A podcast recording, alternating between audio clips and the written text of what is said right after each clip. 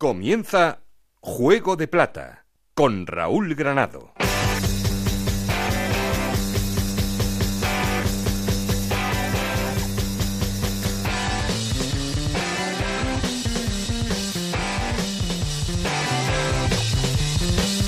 ¿Qué tal? Muy buenas, bienvenidos a Juego de Plata, el podcast de Onda Cero en el que te contamos todo lo que pasa en la Liga Smart Bank.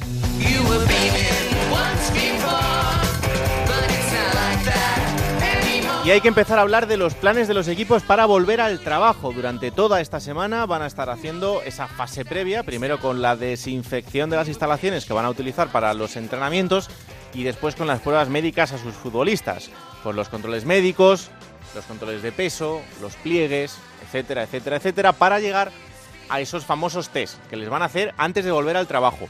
Van a preparar absolutamente todo durante esta semana para que el lunes 11, la semana que viene, puedan volver a entrenar. Así que la semana que viene, en el próximo capítulo, estaremos hablando de que por fin un futbolista ha vuelto a pisar el césped.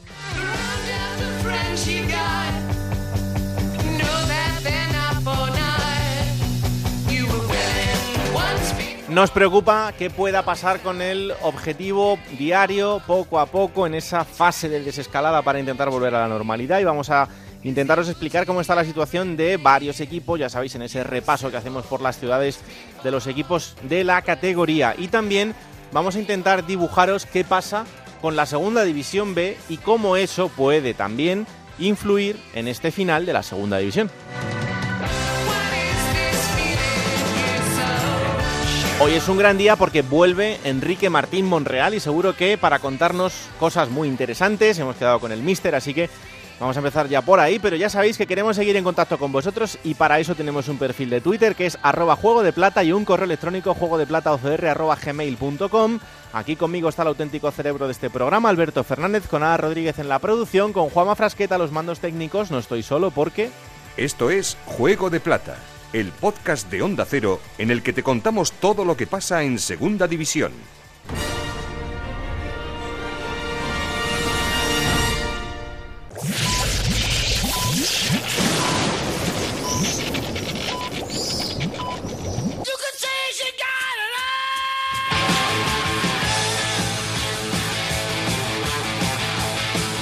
En Onda Cero, Juego de Plata, con Raúl Granado. un inmenso placer saludar a Enrique Martín Monreal después de unas semanas de inactividad aquí en el programa y de esta vuelta al trabajo, así que la verdad es que sí, que, es un placer volver a saludarle. Hola, mister, ¿qué tal? Muy buenas.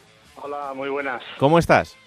Bien, la verdad es que bien, llevo toda esta historia bien, eh, no me aburro y bueno, y ya a ver si esto parece que va avanzando y que ya nos queda poco. Sí, ya parece que, por lo menos vamos arrancando, que es eh, el primer paso para intentar volver poco a poco a, la normalidad. Em, ¿qué, es lo que más te ha costado de estos días? Pues la verdad es que, como digo, les dije a mis amigos, no me ha costado prácticamente nada, ¿no?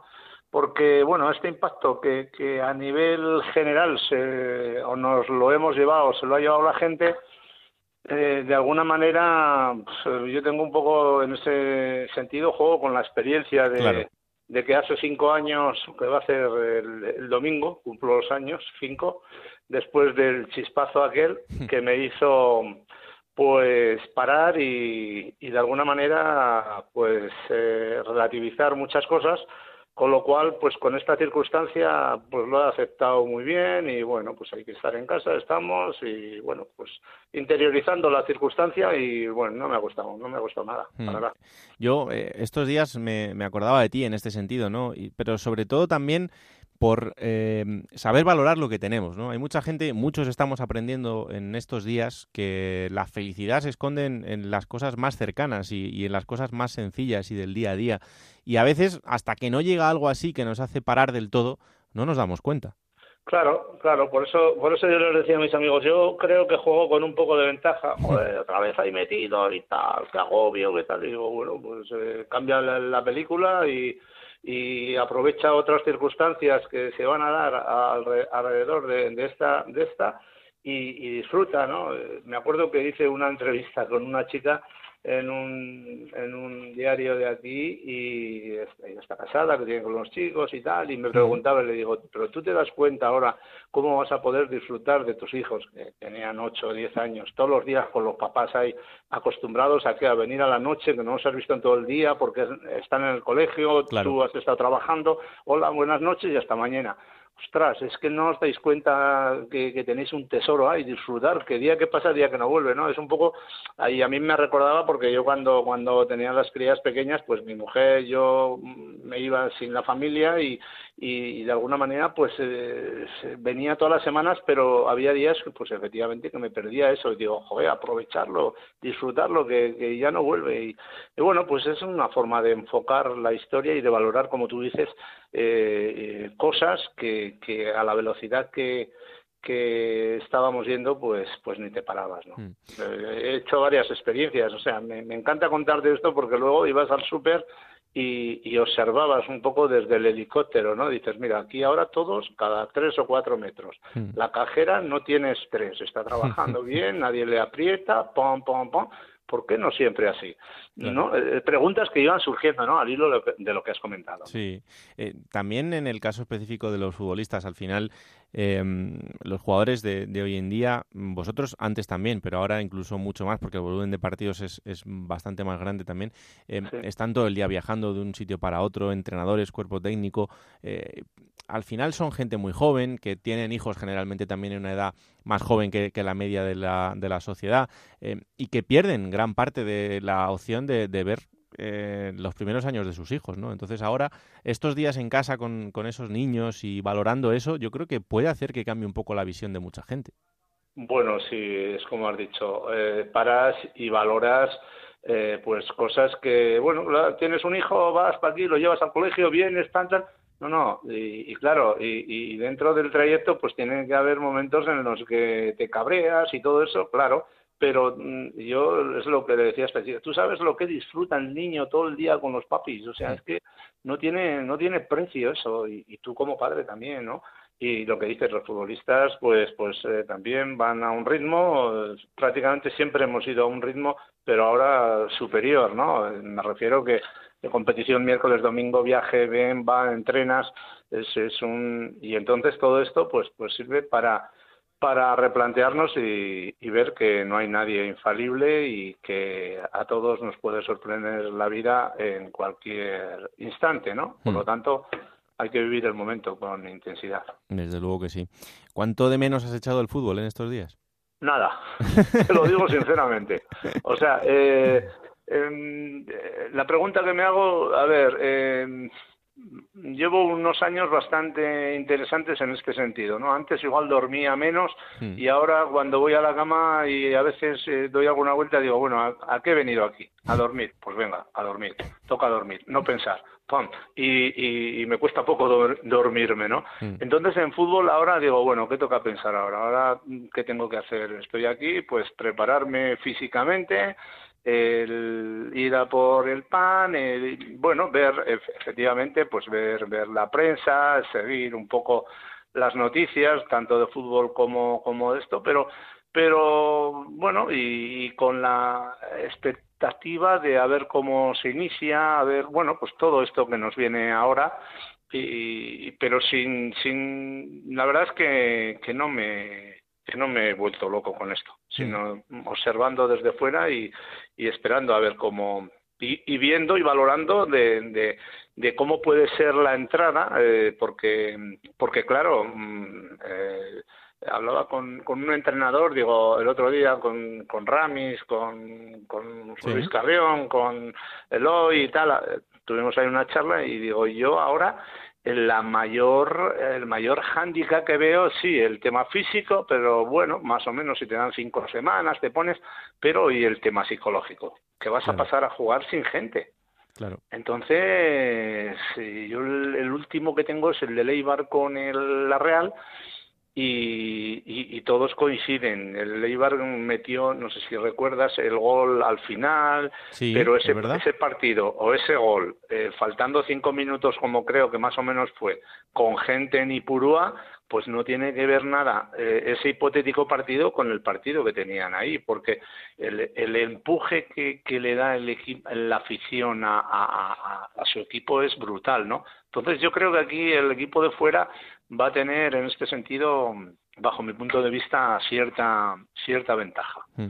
Es que ahora, por ejemplo, en, en la vuelta al trabajo, ¿no? En esta fase mm. previa, el, el jugador eh, tenemos la, costumbre de pensar en ese gran jugador que tiene una casa enorme, que tiene un gimnasio brutal y que estos días, bueno, aunque no haya tenido el contacto físico con los compañeros y con el balón, pero ha podido seguir entrenando. Pero también hay una gran cantidad de jugadores que viven en pisos absolutamente normales, que no tienen espacio para correr, que no tienen espacio para tener un gimnasio, que prácticamente tienen una bici estática y unas mm, pesas y poquito más. Entonces, ese jugador ahora que tiene que readaptarse y que tiene que volver, ¿En un mes está preparado para competir? Hombre, yo creo que en seis semanas, eh, yo creo que sí, yo creo que sí. Ahora tomar eh, tierra como aterrizaje en una o dos semanitas y luego cuatro o cinco semanas eh, de pretemporada, pero yo creo que, que sí puede coger el, punto, más o menos. Pero, pero seguro que, claro, todo este hándicap que ha habido pues eh, no es lo mismo, no es lo mismo, no es lo mismo que las vacaciones, eh, hay una tensión añadida eh, alrededor que también desgasta, el agobio de, meterte en casa, que lo que tú has dicho, el jugador siempre está viajando para aquí y para allá, en casa está poco y ahora ha tenido que estar encerrado y, y eso pues genera también un estrés, ¿no? A veces inconsciente, con lo cual eh, hay muchos factores que, que, van a intervenir, bajo mi punto de, vista, en, este aterrizaje. ¿no? Claro. Y mm, una vez que puedes volver, lo que más puede preocupar en, las primeras semanas em, son las lesiones musculares, porque, claro, eh, tú puedes tener una preparación física, pues evidentemente como la que tienen estos, estos deportistas, ¿no? Pero luego eh, no tiene nada que ver la preparación del músculo en el ejercicio diario con luego eh, el músculo en un nivel de estrés eh, muchísimo más eh, importante y con un nivel de exigencia del, de un partido, claro. Claro, claro, no tiene nada que ver. Yo lo comparo esto un poco porque alguna vez cuando estás entrenando en pretemporada y tal y llevas dos meses y de repente te cae un jugador que ficha al club que dice, bueno, no he estado entrenando por mi cuenta, he entrenado por mi cuenta pero, eh, pero claro, eh, has entrenado, como has entrenado, que has hecho es un poco esto, ¿no? Por tu cuenta, pero a partir de, y aquí llevamos dos meses entrenando, no es lo mismo, como tú bien dices, no es lo mismo y seguro que, que esto puede, puede generar eh, muchas lesiones, pero bueno, mm, ha tocado así y toca adaptarse y el que antes se adapte y el que mejor lo, lo lo planifique, pues, pues saldrá, saldrá adelante, ¿no? Claro. Y luego lo que tú decías, en la parte psicológica, eh, más allá del impacto de ver un partido en el que no tienes absolutamente nadie en la grada, también el, el, impacto mm, de los primeros días, de las dudas del jugador, de saber si puede estar en riesgo o no, eh, a la hora de volver a casa, eh, qué pasa con la familia, cosas que a los trabajadores eh, ajenos al mundo del fútbol, pues algunos han ido viviendo ya en estos días, otros no, porque siguen trabajando desde casa, pero que imagino que también puede influir en el rendimiento deportivo. Sí, sí, claro. ¿Y, qué pasará? él se va a ver en el estadio eh, cuando se inicie eh, sin gente, se va a acordar de su gente. Eh, normalmente le hacemos asco, joder, vaya gaita, sin público no se puede. Oiga usted, sin público se puede y se va a poder. Entonces, ese convencimiento al jugador, el, el, el, equipo que o el entrenador que tenga la capacidad de adaptar a, los futbolistas o de ayudarles a que se adapten lo antes posible, va a tener un recorrido un recorrido muy grande. Yo creo que hay, hay una serie de herramientas a nivel de visualización y todo esto mm. que puede que puede ayudar mucho a, los futbolistas. Pero bueno, Y yo, si quieres, te cuento una anécdota que Claro. yo tuve una anécdota terrible, terrible, porque, y, y claro, es que te hablo del año 82. Yo cuando pude firmar por el Real Madrid, pues bueno, no me dejaron y tal, entonces eh, era todo una desidia, un desastre, la gente luego se metía conmigo y entonces yo empecé a trabajar en, en aquel tiempo ya un poco eh, el tema de psicológico, ¿no? Y a nivel de visualización y tal. Mm. Entonces hicimos un trabajo que ahora a mí me parecería muy interesante de visualización en los cuales yo trabajaba durante la semana el verme en el partido el domingo que teníamos en casa no existía el público. O sea, te lo cambio para, para una situación como ahora, ¿no? Vas Claro. a jugar un partido y no existe el público, porque a mí el público me mataba entonces, entonces no, no lo sentía. Oye, pues llegué un momento donde de- después de, de trabajar y trabajar, de, de llegar después de un partido de haber jugado, sentarme en, en el vestuario y empezar a preguntarme si había o no había habido público, ¿no? Y digo, esto no se lo puedo decir a nadie porque, claro, me, pueden decir que, que- que estoy loco, ¿no? En aquel tiempo, hoy en día, pues bueno, ahí todo ha evolucionado. Pero, pero llegué a sentir que no había público, ¿no? Eh, Con esa visualización y con esa concentración, o sea, por eso la mente del futbolista la puedes llevar con, con su trabajo a, a, a- a llegar a, a- a conseguir eso, ¿no? El, el, porque claro, eh, es que va a, haber- va a ser un choque brutal. Yo hablaba con, con Roberto Torres, aquí en Pamplona y Sí. tal, y digo, pero claro, tú, tú eh, el Sadar tiene un rugido brutal. El primer partido que juguéis ahí, os va a parecer que estáis jugando contra el equipo de- de- del barrio. Claro. O sea, porque, porque no va a haber ambiente, no va a haber y tal, y, y vais a pensar, te va a llevar la mente a, joder, con lo bien que estábamos, con la gente que nos apoyaba.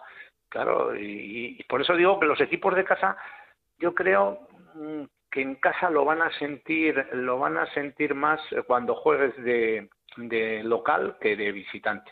Por el hándicap este del público, yo creo que, que ahí el de fuera tiene y mientras hay que ganar, porque claro, Hombre. eh, la, la competición sigue y todo eso. Yo lo que le decía, digo, bueno, vosotros tenéis ahora un recorrido, Sasuna, ya está más menos y tal, pero te pilla en una situación límite abajo como el español y todo esto y es, es muy es muy frío, es muy frío, o sea, es muy frío. Entonces va a ser interesante todo esto, sobre todo verlo desde fuera, claro. Eso está claro. No, y luego otra cosa que pensaba es en los entrenadores que habitualmente eh, gritan mucho desde el banquillo. Eh, Sí. Claro, ahora se, se va a escuchar todo, porque un estadio vacío es, es como una caja de zapatos. O sea, que es que... Sí, sí, va a ser, va a ser eh, interesante y curioso y bueno, te, te, te vas a trasladar a cuando, yo qué sé, cuando llevabas un equipo de juvenil, que ibas a un campo y que te oían desde el otro lado y, hombre, ahora te van a oír mucho mejor, esto Sí, sí. está muy claro. Ahora nadie, nadie te va a decir, no, no, es que no he oído el público y tal, aquí no hay excusa ahora.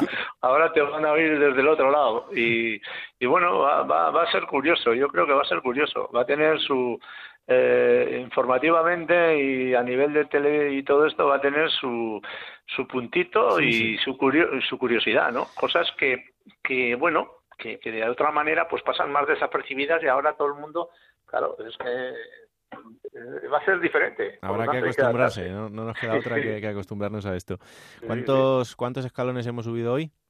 Joder, pues eh, subir y bajar 3.000. Madre eh, mía. Nada, es 36 minutos o así, ¿eh? O sea, andando, ¿eh? Tampoco creas que yo me voy a estar... Ya, ya, bueno, da igual, pero 3.000 escalones, cuidado. Me he dado una vuelta a la mañana de paseo una hora y ahora, pues eso, pues otra media horita y ya me quedo bien, así, bueno, pues voy manteniendo. Qué bueno. O sea que podemos decir que esto es lo que tú has descubierto en el confinamiento, subir y bajar escalones. Joder, que sí, al principio, bueno, tenía aquí un espacio para correr un poquito, pero muy poco. Mm. Y bueno, tengo algún amigo que corre por el piso y todo eso, pero yo dije, bueno, y voy a empezar a subir y bajar escaleras. Joder, que empecé, pero llevo, si te digo que llevo pues 60, 70 o 80 mil escaleras, no, no te exagero grande. Nada. Y, y- y lo que digo, digo, joder, tengo las piernas y, y- y- y el culo más duro que cuando jugaba. O sea, es impresionante, o sea, y digo, joder, pues pues al final eh, el cuerpo te nos envuelve. Mm, lo mismo que empiezas y, joder, le empiezas a sacar gusto, que lo dejas y dices, bueno, ahora que voy a empezar, ahora que voy a empezar. Pues así que todo esto he sacado de, de voy sacando. Así que ahora lo que espero es que no me pueda luego la desidia o la vagancia, ¿no? Claro que sí. Eh, no, no me gustaría terminar esta charla sin hacer un recuerdo a, Michael Robinson, eh, una persona que con la que también compartiste espacio en, en Osasuna y, bueno, pues un hombre que, que ha dejado su, su hueco en, en el fútbol español. Sí, bueno, eh, coincidimos eh, con él y con Sammy que venían de Liverpool y bueno, coincidimos yo temporada y media, luego yo dejé y él siguió media temporada más, pero sí, tuvimos ahí una serie de partidos también interesantes en que nos jugamos la categoría y la salvamos. Eh, tenemos ahí algunas eh, fotos así como muy chulas y y la verdad es que, bueno, lo último que estuve con él fue en Bilbao, no hará dos años o tres, creo, más o menos.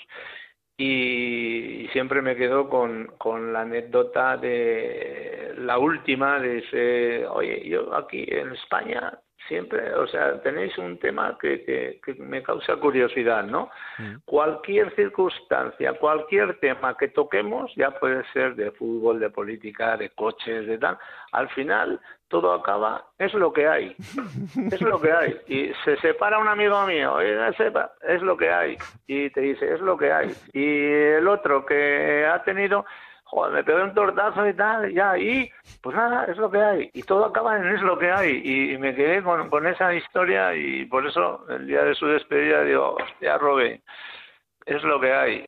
Pues Nunca mejor dicho. Pero bueno. La verdad es que sí, que aquí no se queda nadie, pero bueno, están siendo días, días de muchas despedidas y, muy complicadas en la distancia para mucha gente, así que bueno, pues vaya el abrazo más grande para, para todos ellos y sobre todo para sus familias y, y amigos. Así de claro, así de claro. Mister, un placer volver a hablar contigo. Eh, estamos aquí de vuelta después de un tiempecito de inactividad, así que nada, que seguimos hablando estos días y a ver si dentro de poco podemos eh, hablar de, esas tácticas y de esos partidos, aunque sea puerta cerrada.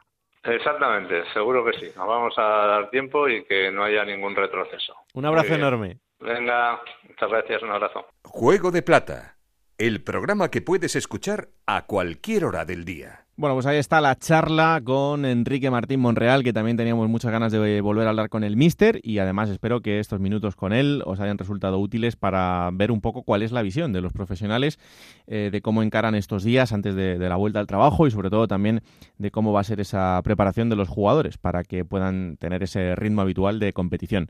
Lo que quiero hacer ahora con vosotros, ya en las últimas semanas hemos ido dibujando un poco cuál es el escenario del futuro y en eso es en lo que estamos, ¿no? Intentando comprender qué va a pasar en las próximas semanas y eh, no solo con la segunda división, sino también otras categorías que afectan directamente a la segunda, como por ejemplo la segunda B. ¿Qué pasa con la segunda B? Eh, ¿Qué pasa con los ascensos, los descensos? Bueno, todo eso os lo vamos contando en el día a día en Onda Cero y la persona que tiene toda la información a este respecto es Rafa Fernández. Hola Rafa, ¿qué tal? Muy buenas. Hola Raúl, muy buenas. Bueno, bienvenido aquí a Juego de Plata. Eh, nos ha costado tres temporadas, pero aquí estás. O sea que. Eh, bueno, ya te digo, yo cuando me invitéis estoy. Efectivamente. Em, bueno, estamos en esto, ¿no? En intentar dibujar cuál es el, futuro del fútbol también para la segunda división. Y aquí entra en juego cómo puede afectar que pueda terminar o no la segunda B. Bueno, vamos a ver. Eh, sí, está claro que el final de las ligas no profesionales se ha conocido ya que tenemos esa resolución del Consejo Superior de Deportes que relativa a las competiciones deportivas oficiales no profesionales eh, para este final de la temporada eh, en la que bueno pues hay un, real decreto que es el que va a marcar abarcar todo y que al final eh, nos viene a decir que las comisiones delegadas de, de las diferentes federaciones en este caso de la Federación de Fútbol son las que tienen que tomar esas resoluciones, eh, que van a tener que decidir, que, las decisiones eh, dicen que eh, se tienen que acatar por parte de los afectados.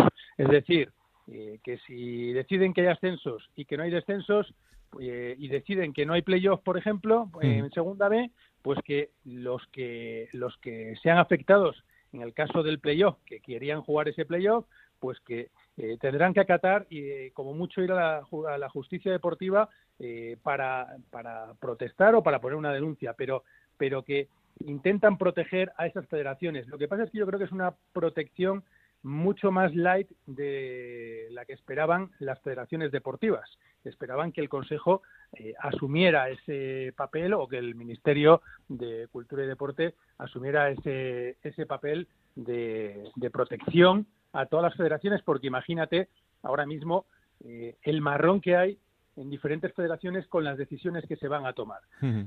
lo, que sabemos, Raúl, o lo que desde Onda Cero hemos venido informando estos días. Eh, inicialmente, la intención de Luis Rubiales fue, y lo anunció públicamente, que las competiciones no profesionales concluyeran. Cuando se paralizaron, eh, lo dijo muy claro que su idea era que todos lo que empieza se tiene que terminar y que se terminarían cuando fuera. Ese papel ya eh, ha cambiado, eh, absolutamente. De hecho, ya tuvo que decir que el siguiente punto que planteó fueron esos playoffs express eh, que se han denominado para intentar terminar con unos playoffs que buscaran los ascensos de categoría en segunda B y en tercera. se complica todo. hay unas fases de desescalada en las que el gobierno ha marcado que de momento las ligas no profesionales no pueden hacer entrenamientos, eh, podrán, eh, no puede, pueden salir a la calle como cualquier ciudadano en las franjas que hay, pero no pueden entrenar como los clubes profesionales. Eso eh, empieza a complicar todo. Fíjate que en la fase que va a haber ya de arranque de, en la fase que está marcada para que vuelvan las ligas de primera y segunda división, los clubes de, de segunda B y tercera ahí podrían empezar en esa fase a partir del 10 de junio un entrenamiento medio. Entrenamiento medio no es el entrenamiento previo a competir, claro.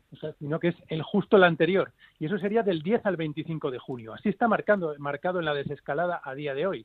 Lo que quiere decir que yo, no, yo desde luego no visualizo a los equipos compitiendo tras un entrenamiento medio, salvo que esa fase de desescalada se modifique eh, que de momento no parece que haya intención, mm. eh, no les veo compitiendo a partir del 25 de junio.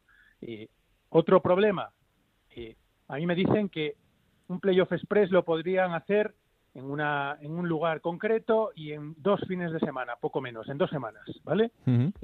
se podría hacer todo, pero el siguiente problema surge que a partir del 30 de junio los clubes, la mayoría de los contratos eh, se terminan. Eh, y, en segunda B ocurre exactamente igual, pero es mucho más complicado modificarlos por las condiciones económicas, mm. que es el, el, otro punto clarísimamente que complica todo. O sea, para poder celebrar este playoff hay que hacer una inversión, una inversión que ahora mismo, imagínate lo que ha costado reanudar la primera y la segunda división con todas las medidas y en los protocolos que te requiere volver a competir pues imagínate lo que será desinfectar todo, eh, esas medidas de aislamiento, mover a todos los equipos, moverles eh, también de entre entre comunidades, eh, tienes que tener salvoconductos especiales, no es nada fácil y esa opción del playoff express se ha ido desinflando. De hecho, de hecho, el propio Luis Rubiales en sus mm. visitas a federaciones territoriales ha dicho que ha venido diciendo que la opción de que haya cuatro ascensos, que es lo que hemos contado aquí, los cuatro primeros de segunda B y los 18 primeros de tercera división, eh, esa opción de que esos ascensos haya y que no haya descensos es la que ahora mismo tiene más fuerza y está encima de la mesa. Esa es la que, la que hemos venido contando y la que está encima de la mesa. ¿Qué ocurre? Cuando lo contamos en Onda Cero la pasada semana, eh, hubo una revolución en la Federación Española de Fútbol, entiendo, porque los damnificados empezaron a, levantar el teléfono. Claro. Y ahora, pues eh, me imagino al presidente Luis Rubiales y, a su asesor eh, José Ángel Peláez, pues eh, decidiendo, decidiendo si, si esto va a ser así o si cambiamos, si cambiamos el turno. Pero lo tiene muy complicado por todos los motivos que te, he expuesto. Mm, hombre, si se lo tiene que asesorar eh, Peláez, estamos tranquilos porque seguro que llegan a una decisión grandiosa. Em, como, como podéis imaginar, el escenario es muy complicado. Hablamos de una segunda división B que tiene cuatro grupos eh, con 20 equipos, 21 en uno de ellos. Eh, son muchos equipos, muchos partidos, un volumen de partido muy grande. también una categoría en la que hay circunstancias muy especiales, en algunos casos sin instalaciones propias, son instalaciones municipales.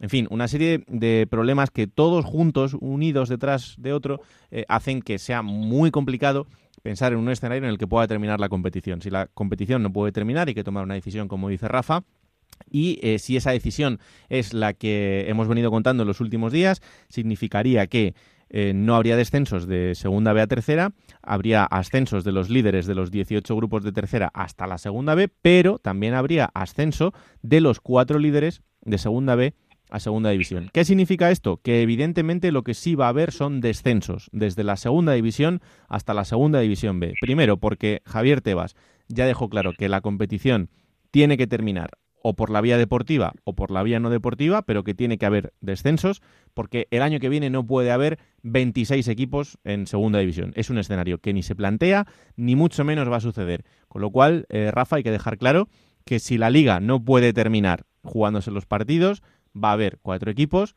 que van a tener que descender de categoría.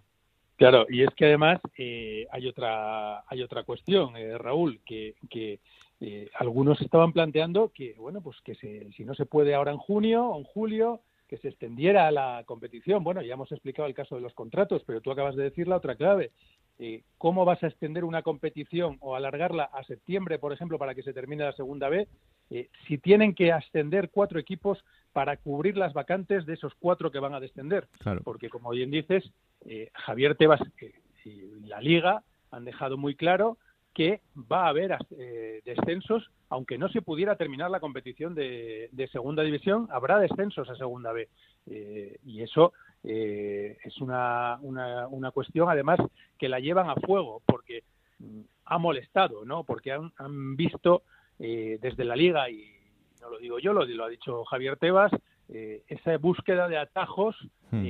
para intentar bueno, pues en el caso del Racing, cuando salen con ese comunicado, eh, ellos desde la liga lo ven como un atajo para intentar conseguir que si no se juega, pues que no haya descensos y que de esa manera el Racing, que está en una situación complicadísima, siete puntos de la salvación, mm. últimos, pues puedan tener sus posibilidades de salvación. Mucha gente eso eh, lo ha visto como un tema más ético, más, eh, de otra forma, pero en la liga escama que los que han protestado más por, sobre todo por esos test eh, y que han hablado de la ética son equipos que están involucrados, o bien por arriba o bien por abajo. Con lo cual, pues eh, eso es lo que no ha, no ha gustado absolutamente nada. Mm. Eh, la última pregunta que te hago, en relación con los contratos, tú lo decías en el caso de la segunda B, pero es extensible también a, primera y a segunda división. Los jugadores que terminan contrato el 30 de junio, y esta es la información que, que me contaban desde algún club, no tienen ninguna obligación de jugar más allá de ese 30 de junio. Lo que deben hacer es buscar un acuerdo con su club para ampliar ese contrato eh, en el tiempo que dure el final de la competición. Es lo que están haciendo los equipos, eh, bueno, con, por esos acuerdos que, veis todos los días que os vamos contando, algunos con ERTES, otros con acuerdos de bajadas salariales solo para jugadores del primer equipo, etcétera. En todos esos acuerdos también van incluidos bueno, pues esa eh, seguridad de que tus jugadores que terminan contrato el 30 de junio o que son cedidos van a seguir compitiendo con tu equipo más allá de esa fecha del 30 de junio. Algo que, por cierto, en primera división no ha conseguido el Alavés y en segunda división eh, no ha conseguido el Rayo Vallecano, algo de lo que os hablaré después. Pero, Rafa, eso que quede muy claro, que a partir del 30 de junio ningún jugador está obligado a seguir jugando si su contrato termina. Vamos a ver, eh, ahí hay una cuestión eh, que, por lo que yo he podido saber, hay, hay jugadores que mm, los contratos están marcados hasta final de temporada, ¿vale? Con lo cual, eh, ahí surge la primera, la primera, el primer punto de, discordia, ¿no? Porque si la temporada termina más allá del 30 de junio, esos jugadores se supone que el club podría contar con ellos. Hay otros jugadores, eh, en los casos de segunda B y tercera, que eh, tienen contratos que marcan que, si se, que se pueden alargar hasta que terminen los playoffs para intentar evitar precisamente que un playoff pues se meta en julio o, incluso en los casos de tercera división me consta que hay muchos jugadores que sus contratos con los clubes son hasta el 30 de mayo. Con lo cual, imagínate el, problemón que surge ahí. Pero, eh, pero aún así, hay contratos que tendrían hasta final de temporada y otros que serían hasta eh, que terminaran los playoffs. Pero claro, eh, jugadores que ya hayan llegado a acuerdos con otros equipos, eso eh, veremos a ver cómo termina porque porque los otros equipos les, les querrán reclamar y que los jugadores querrán tener sus, su espacio de vacaciones, eh, aunque sea fuera de, de, estos plazos, pero pero no será fácil. Y muchos y muchos como apuntas terminan el 30 de junio y eso ya va a ser mutuo acuerdo. Y lo que te decía, bueno, pues es más fácil eh, a lo mejor, claro, en casos de primera y segunda división, esos mutuos acuerdos eh, son clubes con un potencial económico que se lo pueden permitir, pero la segunda B ahora mismo está sumida en un problema económico muy serio y eso hace que haya mucha preocupación. Claro que sí. Bueno, pues eh, poco a poco seguiremos contando cómo avanza todo. Tenemos semanas por delante y sobre todo en lo que atañe a la segunda división, que es lo que aquí tratamos. Así que, Rafa, gracias por estos minutos y seguimos muy pendientes, ¿vale? Bueno, pues nada, que espero la siguiente invitación. Un abrazo. claro que sí, un abrazo fuerte. Hasta luego. Pues ya veis, ese es el escenario que os podemos ir dibujando en cuanto al futuro de la segunda B y lo que eso conlleva también para la segunda división. Pero bueno, insisto en que en las próximas semanas seguro que tenemos que ir actualizando y contando muchas cosas más y pues eh, lo iremos paso a paso según vayamos teniendo la, la información. Saludo al subdirector del programa. Hola Alberto Fernández, ¿qué tal? Muy buenas. Hola Raúl, ¿qué tal? ¿Cómo estás? Pues bien, aquí una semana más y, y esta semana para hablar bastante ¿no? de, de cuáles son los planes de, de los equipos para la, la, vuelta al trabajo. Planes que son más o menos parecidos, pero que es en lo que nos ocupa ahora. Sí, bueno, todos van a seguir mm, con cierta flexibilidad el, el protocolo de reinicio que, que ha marcado la liga algunos con, con, mejor o con peor predisposición, ya lo has comentado tú también, y bueno, eh, lo hemos dicho alguna vez, no todos los equipos de segunda división son como los que hay en primera, algunos en segunda sí que los hay, pero eh, estamos viendo el caso de equipos que no tienen ciudad deportiva, ¿no? que acuden a los entrenamientos a sus estadios y bueno, pues tienen por eso mayor dificultad. Pero bueno, ya se empieza a ver la luz al final del túnel, o al menos eso es lo que creemos, ¿no? Que dentro de esta fase cero no haya ningún problema con, con los clubes, con los futbolistas sobre todo, que son los principales protagonistas, también los cuerpos técnicos y toda la gente que va a tener contacto con ellos, que también evidentemente tienen que, que pasar esos test. Hmm. Luego vamos a ir eh, por algunas ciudades para que nos cuenten cómo van los equipos. Eh, no podemos estar en las 22, pero más o menos os iremos contando durante hmm. todas estas semanas cómo, cómo van todos los equipos. Eh, ¿Cómo están las cosas en Fuenlabrada y en Alcorcón? Bueno, en Fuenlabrada el club ha sacado un comunicado oficial, evidentemente, pues contando todo lo, el protocolo, ¿no? Esas medidas a seguir. Eh, ya han comunicado que, eh, bueno, el Fuenlabrada es uno de los casos a los que me refería antes, ¿no? El Fuenlabrada no tiene ciudad deportiva como tal y claro. ha tenido que hacer esa limpieza, esa desinfección profunda del estadio, ¿no? Del Fernando Torres, que es donde pues el equipo entrena y donde además se habilita una sala para que el próximo eh, miércoles van a pasar esos test tanto los jugadores como todos los que estén en contacto con ellos.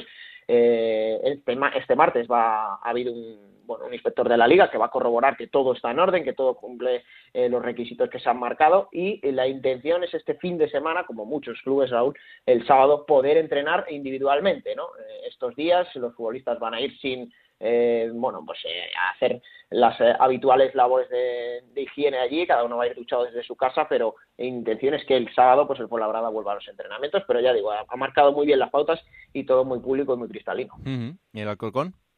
Bueno, en el Corcón, eh, en lo referido a estos temas no suele ser no tan, tan claro, eh, bueno, pues suele hacer comunicados más con temas de, de, lo puramente deportivo, lesiones, pero a lo, a lo, institucional simplemente el Alcorcón ha comunicado que va a seguir el protocolo de la liga, eh, sí que podemos decir que eh, a principios de esta semana es el Estadio Santo Domingo, también ha sido desinfectado y que la intención es un día de finales de esta semana también que los jugadores vuelvan a, al trabajo individual, pero tampoco más podemos decir. No han especificado qué día van a pasar los, los futbolistas, pero evidentemente va a tener que ser en este plazo de, siete días, como todos los equipos de segunda división. Claro que sí. Bueno, pues más o menos os iremos contando cómo, cómo van los plazos. Eh, ahora lo, lo, primero es eh, esa vuelta a la actividad de manera individual y luego progresivamente hasta que puedan ir completando los, los entrenamientos finales. Eh, luego entraremos también, Alberto, en la parte de ver si los equipos deciden concentrarse o no, sobre todo también para la parte final, antes de que empiece sí. la competición. Bueno, esto lo hablamos, fíjate, lo hablamos eh, en el programa eh, que hicimos inmediatamente después de clase el estado de alarma, ¿no? Si sí. los equipos iban a necesitar una pretemporada o bueno, una una habituación de, de lo que es eh, quedarse concentrado, pero bueno, es un tema complicado, ¿no? Porque los futbolistas son un poco reacios, ¿no? Evidentemente quieren estar con sus familias en todo momento y esto es un tema tan especial que seguro que va a crear controversia, pero es la intención que hay, ¿no? Que una concentración, al menos en las primeras semanas de, de reanudarse el fútbol. Bueno, pues eh, antes de empezar con el arranque por el resto de ciudades, eh, le he preguntado a Alberto, evidentemente, por Fuenlabrada y Alcorcón, porque son los sitios que más visita él habitualmente y para que os cuente cómo está la información. Eh, quiero empezar también hablando del sitio que más visito yo, que como sabéis es Vallecas y que ha sido noticia en las últimas horas. ¿Por qué ha sido noticia? Porque ha entrado en un ERTE, algo que mm, no debería serlo porque es algo habitual que ha pasado en otros clubes de, la categoría. Es una, em, una situación absolutamente legal y que muchos de los clubes eh, están entendiendo como la manera para eh, tener las eh, menores pérdidas económicas posibles dentro de esta situación y sobre todo pues en sitios en los que a lo mejor pues la economía de los clubes hace que en este momento no sea viable otra cosa que no sea acogerte a, la entrada en un ERTE. ¿Qué pasa en el rayo? Voy a intentar explicároslo en el menor tiempo posible, pero sobre todo para que a todo el mundo le quede claro cuál es la información que, yo tengo y también a la gente de Vallecas. Entiendo que en el resto de la categoría igual hay gente a la que le interesa menos, pero a mí me interesa bastante que esto quede claro. Em, desde hace aproximadamente mes y medio, la gestión en el club no la está llevando el presidente del Rayo Vallecano. El presidente entró en una situación bastante complicada porque su padre, una persona de avanzada edad, eh, pues que además ya tenía enfermedades previas, eh, que le había estado pasando eh, bastante mal de salud en, en, las últimos, los últimos meses, pues contrajo la enfermedad del coronavirus. desde el momento en el que su padre enfermó, pues el presidente del Rayo se aparta un poco de, la gestión del día a día para cuidar a su padre, estar con su padre y trágicamente eh, esto termina con el fallecimiento del padre del presidente del Rayo Vallecano, de Raúl Martín Presa, don Santiago Martín Presa, que además era una figura eh, bastante importante dentro, de, dentro del club. En la toma de decisiones, dentro de la junta directiva, no tenía cargo como directivo del Rayo, pero sí es verdad que todas las decisiones importantes eh, Raúl se las consultaba a su padre. A partir de ahí, incluso él mismo también contrajo coronavirus y, afortunadamente, pues el presidente del Rayo sí que lo, ha podido superar. Pero eh, tanto los días previos como el, shock eh, posterior al fallecimiento de su padre hacen que en el último mes y medio el presidente eh, haya estado absolutamente ajeno a la gestión del club y con todo lo que eso conlleva, evidentemente, en, en esta situación. desde el principio, el presidente nombra a mm, David Cobeño como interlocutor con la plantilla, David Cobeño, director deportivo, como interlocutor con la plantilla para intentar buscar un acuerdo eh, de rebaja salarial y si no es posible buscar eh, un acuerdo final, pues acogerse a un ERTE. ¿Por qué el director deportivo tiene que hacer esta función? Pues porque el director general del club tampoco está. Eh, está de baja por, por un asunto personal. Luis Yáñez no está ahora mismo en la, en la gestión del club y además también sería uno de los trabajadores que tendría que entrar en ese acuerdo y en ese ERTE final como trabajador asalariado eh, del club en el personal no deportivo que tiene la estructura del Rayo Vallecano. El Rayo Vallecano es una estructura, es un club con una estructura bastante pequeña. Si mi información no, no está mal, en torno a los 25, 27 trabajadores no deportivos, hablamos. Eh, ¿Quién entra ahí? Pues eh, las personas de dirección que tienen eh, un contrato laboral, los trabajadores de oficinas, de la ciudad deportiva, los trabajadores de la gestión del mantenimiento, etcétera. Este tipo de personas son, como os digo, 25 o 27 personas. Una estructura bastante pequeña, de club, pues bastante modesto, incluso algunas veces pensando que es una estructura no acorde con el nivel o el volumen de, trabajo que tiene el Rayo Vallecano. Eh, en el último ejercicio, que es en el último que se conocen los, números, evidentemente, en la Junta de Accionistas, esa que se celebró el día 31 de diciembre, el Rayo Vallecano presenta un beneficio de 19.794.000 euros. Esto es el beneficio del presupuesto.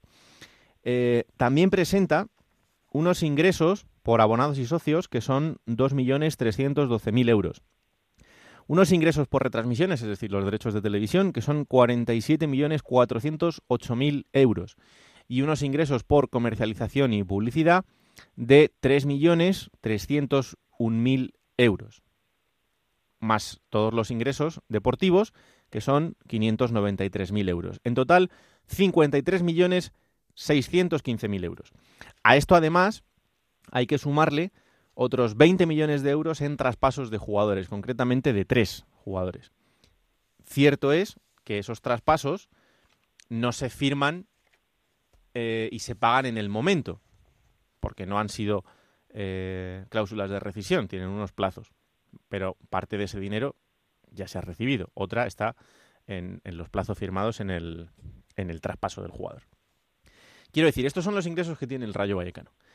Con esos ingresos afortunadamente y gracias a la gestión económica de los últimos años, con ese personal que en ese mismo presupuesto presentado en esa Junta de Accionistas indica que el gasto de la plantilla no deportiva, de todo un año, eh, evidentemente, son 551.339 euros.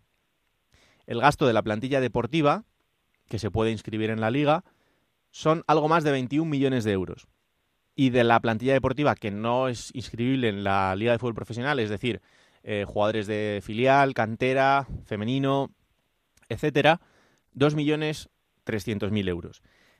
Con todos esos ingresos y con lo que te supone el gasto de personal no deportivo, que por otro lado a mí me dicen que esta cifra de 551.000 euros es del año entero, pero que a día de hoy lo que cuesta lo que le cuesta al Rayo Vallecano un mes de trabajo de su personal no deportivo son 180.000 euros.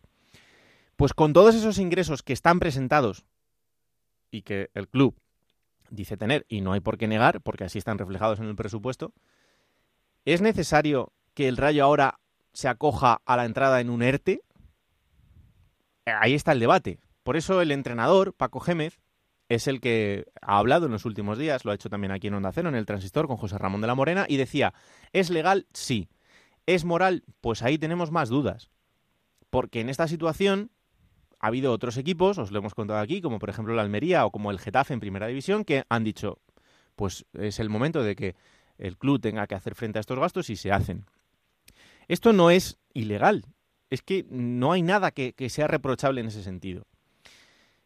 Pero lo que, lo que cuenta ese vestuario es que durante este último mes y medio han intentado buscar diferentes acuerdos con el club para que los jugadores del primer equipo y el entrenador viesen reducidos sus sueldos y que con ese dinero se pagase al resto del personal del club. Y así que no tuvieran que sufrir ningún tipo de recorte. Esta es la parte que se nos escapa, porque desde el club, lo que cuentan es que ellos han ofrecido hasta tres acuerdos diferentes y que ha sido la plantilla la que no ha aceptado las condiciones que se planteaban por parte del club. Entonces, mm, ¿miente alguien? Yo creo que no al 100%. Yo creo que hay una parte que está contando más verdad que la otra. Lo que sí creo y lo que sí sé es que hay una plantilla de jugadores que perfectamente podrían haber dicho, con nosotros no va, entra en el ERTE si quieres, dinos cuánto vamos a cobrar y nos olvidamos. Pero han decidido intentar pelear por el resto de trabajadores del club. Hay una variable dentro de toda esta ecuación que es importante. Y es que en el Rayo hay tres jugadores que terminan contrato el 30 de junio.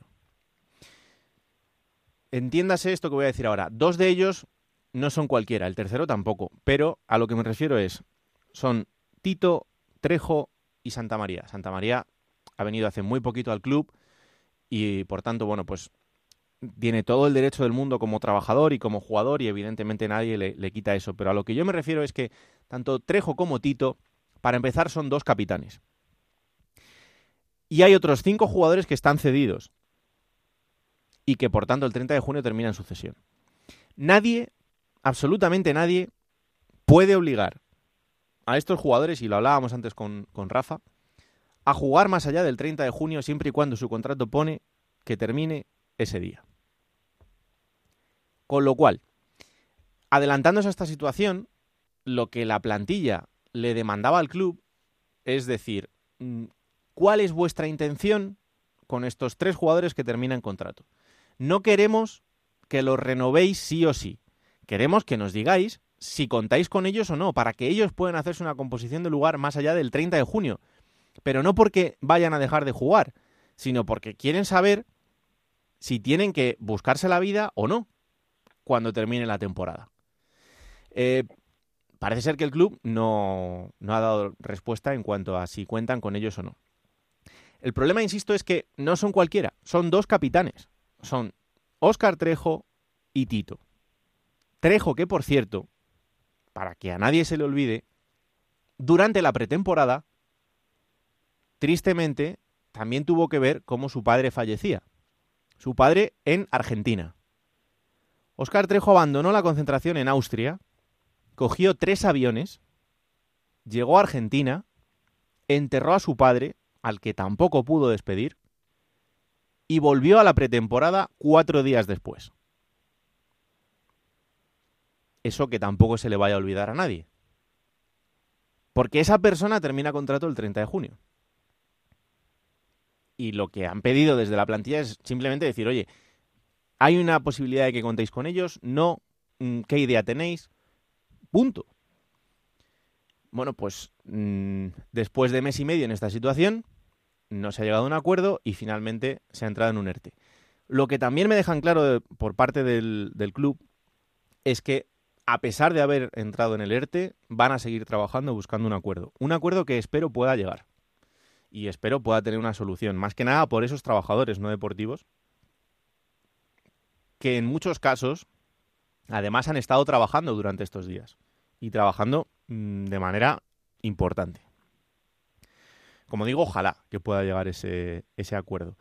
Pero me da pena, me da pena toda esta situación eh, de que el Rayo siempre tenga que ser, o parece que tenga que ser el, el, sitio especial donde pasan las cosas, ¿no? Que es que esto lo han hecho muchos clubes y no ha pasado nada y en otros han llegado a un acuerdo y ya está, si es que es una situación que es legal y que es perfectamente normal. Podemos entrar a debatir si es moral, si es ética, si no. Vale, pero no entiendo todo el, tipo de, situaciones que han ido pasando en mitad de toda esta negociación. Y sobre todo una cosa. Eh, evidentemente, lo que ha sufrido el presidente del Rayo Vallecano en estos días es una tragedia inmensa, es una pérdida irrecuperable. Es algo para toda la vida y es así y además en este momento tan especial y tan característico. Y la verdad es que es una gran putada que te pase esto. Pero el día a día del club sigue adelante.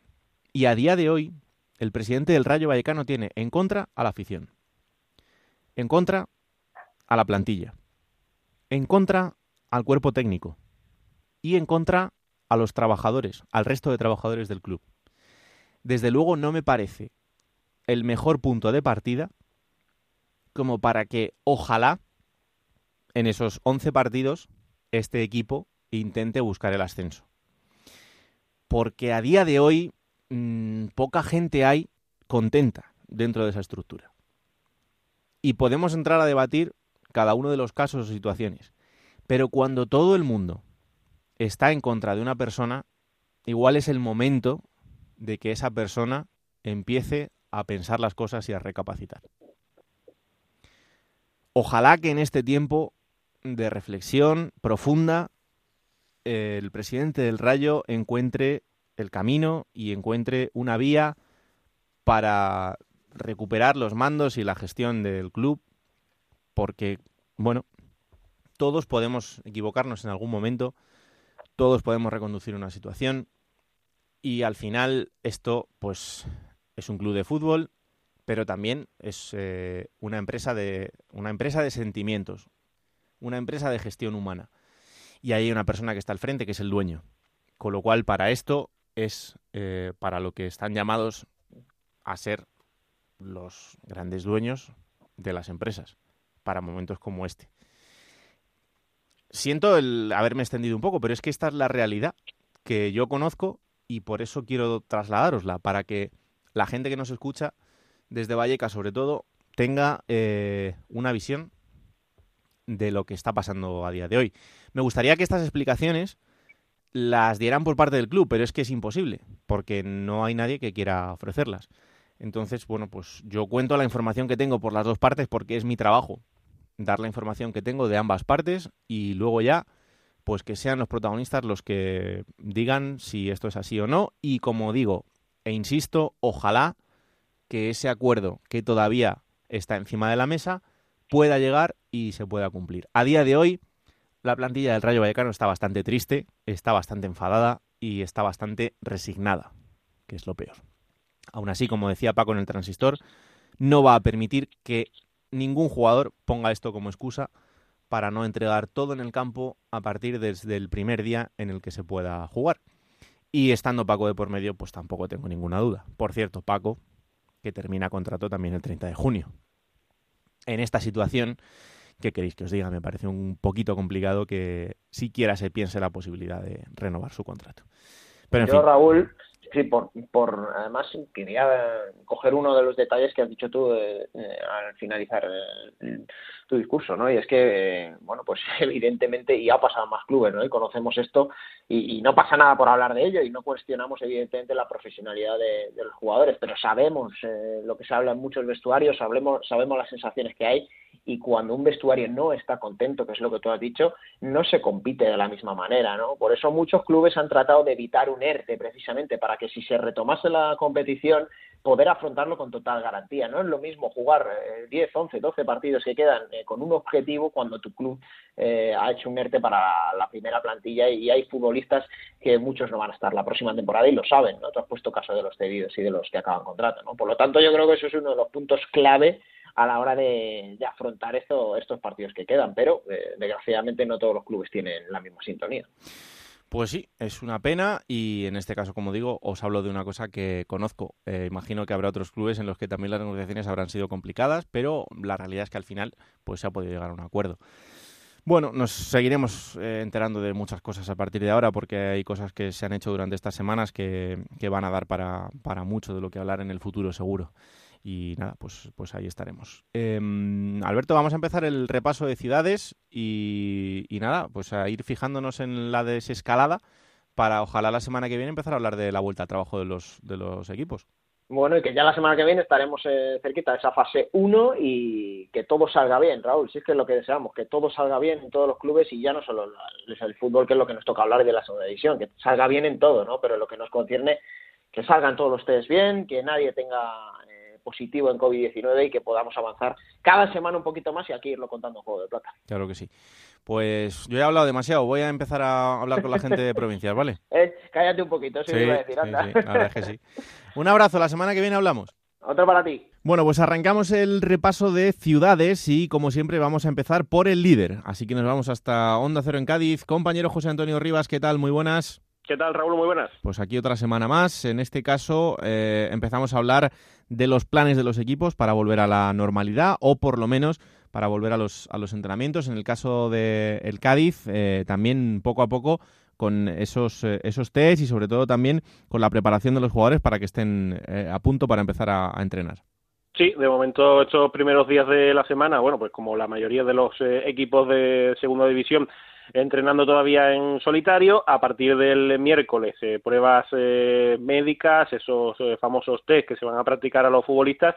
Y bueno, pues una vez que se conozcan los resultados, en principio pues comienzan los entrenamientos, en primer término de forma individual y luego por eh, grupos eh, como muy tarde a partir del próximo lunes. Bueno, como más o menos todos, intentando que a partir del 11 de mayo se vuelva, se vuelva al trabajo. Eh, en el caso del Cádiz, ¿sabemos si va a ser ese trabajo individual en la ciudad deportiva o en el estadio?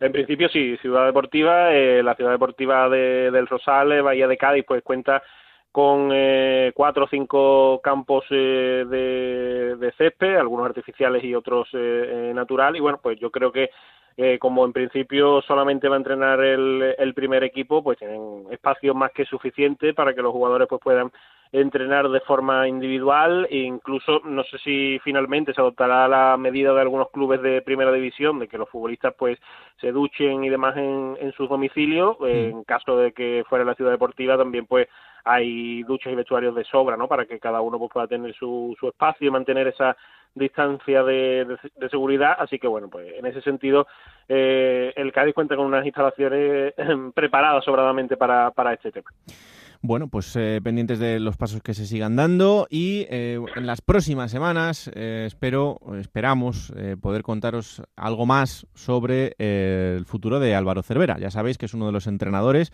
que está en boca de todos, que tiene que renovar su contrato o no con el Cádiz. Y bueno, pues de momento nos vamos enterando de cosas. Yo lo que puedo contar a día de hoy, insisto, vamos a seguir sobre este asunto, es que antes de que empezase este parón por el confinamiento, ya hubo conversaciones para intentar renovar ese contrato. Eh, ya hubo un ofrecimiento por parte del Cádiz Club de Fútbol para que Álvaro Cervera firmase una renovación. Pero todo eso ha quedado en el aire. Y según mi información, no precisamente por parte del club. Así que, bueno, es una postura muy legítima ante una situación muy especial como es este confinamiento, pero vamos a ver qué pasa cuando se reanude la actividad y si se reanudan también esas conversaciones para renovar un contrato que, como hemos dicho José Antonio, pues eh, desde luego se vería con muy buenos ojos por parte de la afición y por parte de los jugadores que, están con su entrenador. Sí, la verdad es que ahora mismo, pues como hemos dicho otra semana, tiene la sartén por el mango el, entrenador. Eh, yo también manejo esa, esa información, eso mismo que estabas comentando tú. Lo que pasa es que esas conversaciones, ese acercamiento, o no sé cómo podríamos llamarlo, la verdad es que ha sido muy leve ¿eh? y de forma pues muy superficial todavía y que está claro que si ambas partes eh, quieren, como, como parece, ¿no? o por lo menos como dicen públicamente en ambos casos, que quieren llegar a un acuerdo, desde luego se van a tener que, sentar de forma más seria y, con más ganas por parte de, los dos. Eh, lo que sí es que públicamente los dos eh, dicen que, se quieren mucho y demás. ¿eh? Álvaro Cervera pues mm. dice que siempre que, que no quiere estar en otro sitio, que él le encantaría seguir en Cádiz, que está aquí encantado y demás, y por parte del club, tanto el presidente como el director deportivo siempre dicen que, bueno, que ya sea en segunda división o en primera, eh, el proyecto es de Álvaro Cervera y que, bueno, que lo único que eh, ahora no era el momento y demás, ¿no? Siempre ha sido un poco la vía de escape por parte del club, pero vamos a ver en qué queda la cosa. Eh, ahora, como sabes también, pues con polémica aquí porque ha vuelto a reabrir el ayuntamiento el tema del cambio del nombre del estadio, así que bueno, pues eh, tenemos el tema Cervera, está pendiente la gente de cuándo se incorporen los futbolistas y cuándo se hagan las pruebas, de si van a acudir todos o va a haber algunos eh, caso de Fali o caso de algún otro compañero que decida pues no ir y, también pues con el tema este del nombre del estadio. Así que bueno, pues mm, aunque no haya fútbol, pero no nos aburrimos. Eso está claro y vamos a seguir muy encima de, todo lo que pase y os lo iremos contando poco a poco. Gracias José, un abrazo. Un abrazo. Venga, momento para hablar con un protagonista que nos está esperando ya y para eso nos vamos hasta Onda Cero en Coruña. Compañero Alberto Gómez, ¿qué tal? Muy buenas. Hola, ¿qué tal? Muy buenas. Bueno, el Depor como el resto, que sigue en esa también desescalada para intentar volver al trabajo cuanto antes. Eh, preséntanos al protagonista que tenemos al otro lado del micrófono. Bueno, pues es uno de los veteranos ya de la plantilla. Raúl llegaba pues la última media temporada del Deportivo en Primera División y aquí ha seguido, aquí ha estado con protagonismo ahí tanto en el centro de la defensa como también en el lateral derecho una de las voces más respetadas en el vestuario del Deportivo y yo creo que es un buen momento, además para hablar con él, con Eneco Bóveda, que incluso en las últimas horas ha recibido pero piropos a lo grande de un paisano suyo, como es Perú Lascoain. Ya te digo. Hola Eneco, ¿qué tal? Muy buenas.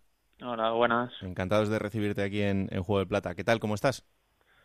Bien, bueno, pues eh, un poco expectante, yo creo que como todos, esperando cada mañana que las noticias sean mejores y ahora pues un poco con, con esa incertidumbre y esos nervios de que bueno pues también es posible que, que nos pongamos en marcha en nuestro trabajo y, y bueno pues pensando en que en que ojalá vaya todo bien en, cumplir un poco los los, los, las medidas estrictas que, que se nos van a imponer y, mm. Y sobre todo eso, incertidumbre como, como ha sido estas últimas semanas, pero ahora probablemente con más intensidad, pues porque porque en nuestro caso es posible que nos cambie la rutina del día a día. ¿Han sido días muy largos en casa? Bueno, ha habido de todo. Hay momentos en los que piensas que, bueno, oye, tampoco está tan mal, o, bueno, nos, nos, hemos sacado seguro cosas positivas también. Eh, probablemente, bueno, nosotros tenemos un, un hijo y, y con él han sido pues eh, las semanas más intensas de, de, más cariño, de más acercamiento y en ese sentido pues pues él, él lo ha agradecido y, y, en otras cosas pues pues peor peor porque es verdad que a veces pues parece que las horas no pasan y, y luego a eso pues le sumas un poco la incertidumbre y, y las malas noticias que, que te bombardean pues por todos los lados entonces mm. pues bueno no estamos para quejarnos, pero, pero evidentemente no, no son las mejores semanas de nuestras vidas.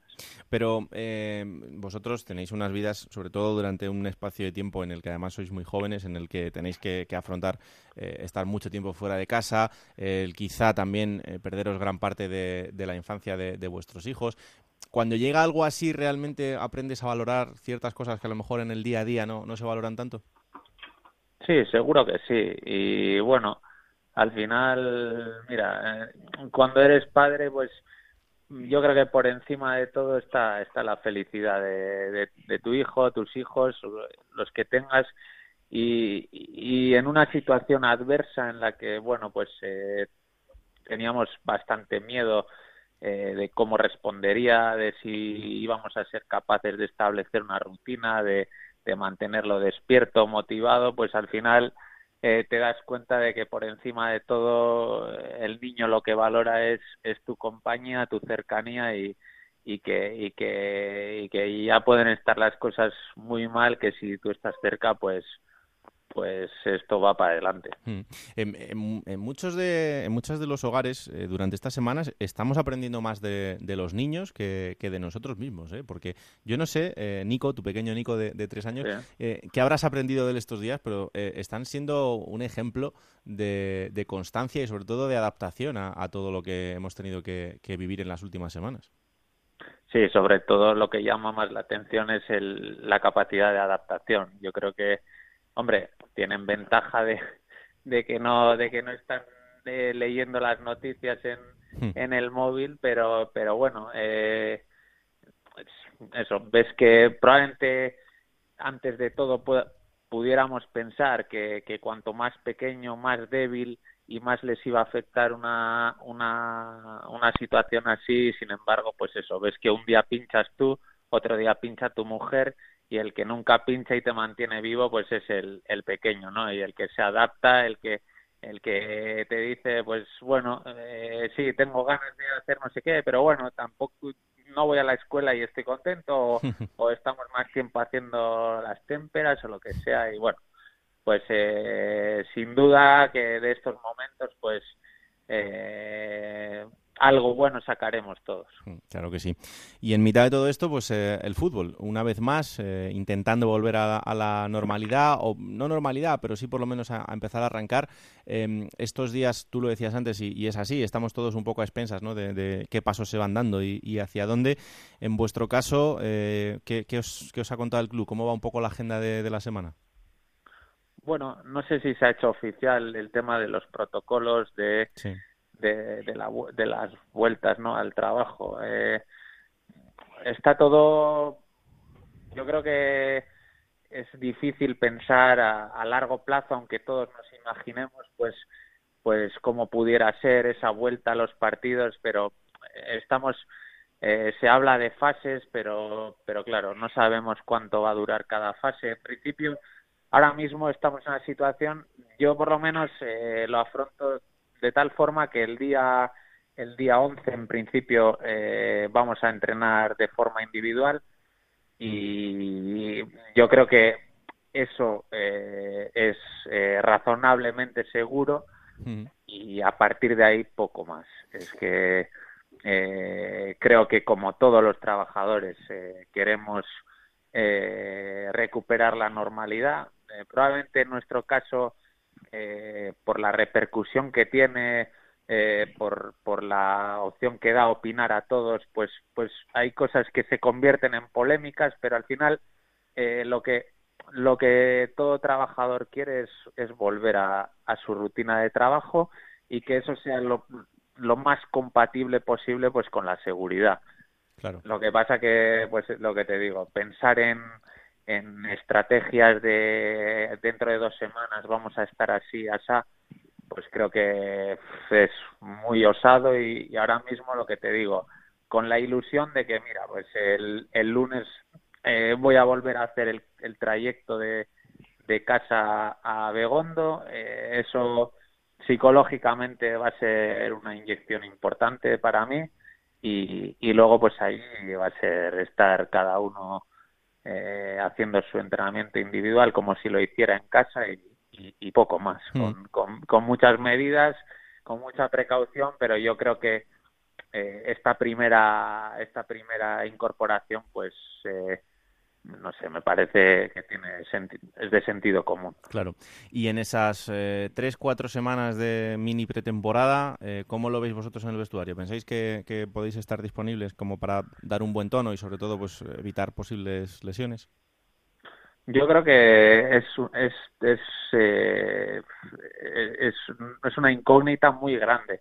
Eh, uno puede estar pensando, por ejemplo, te, te digo, nosotros bueno, como todos, eh, hemos tenido un plan muy, muy eh, minucioso eh, que lo hace, lo prepara el, el, preparador físico, eh, basándose en mil estudios, en tal, en cómo.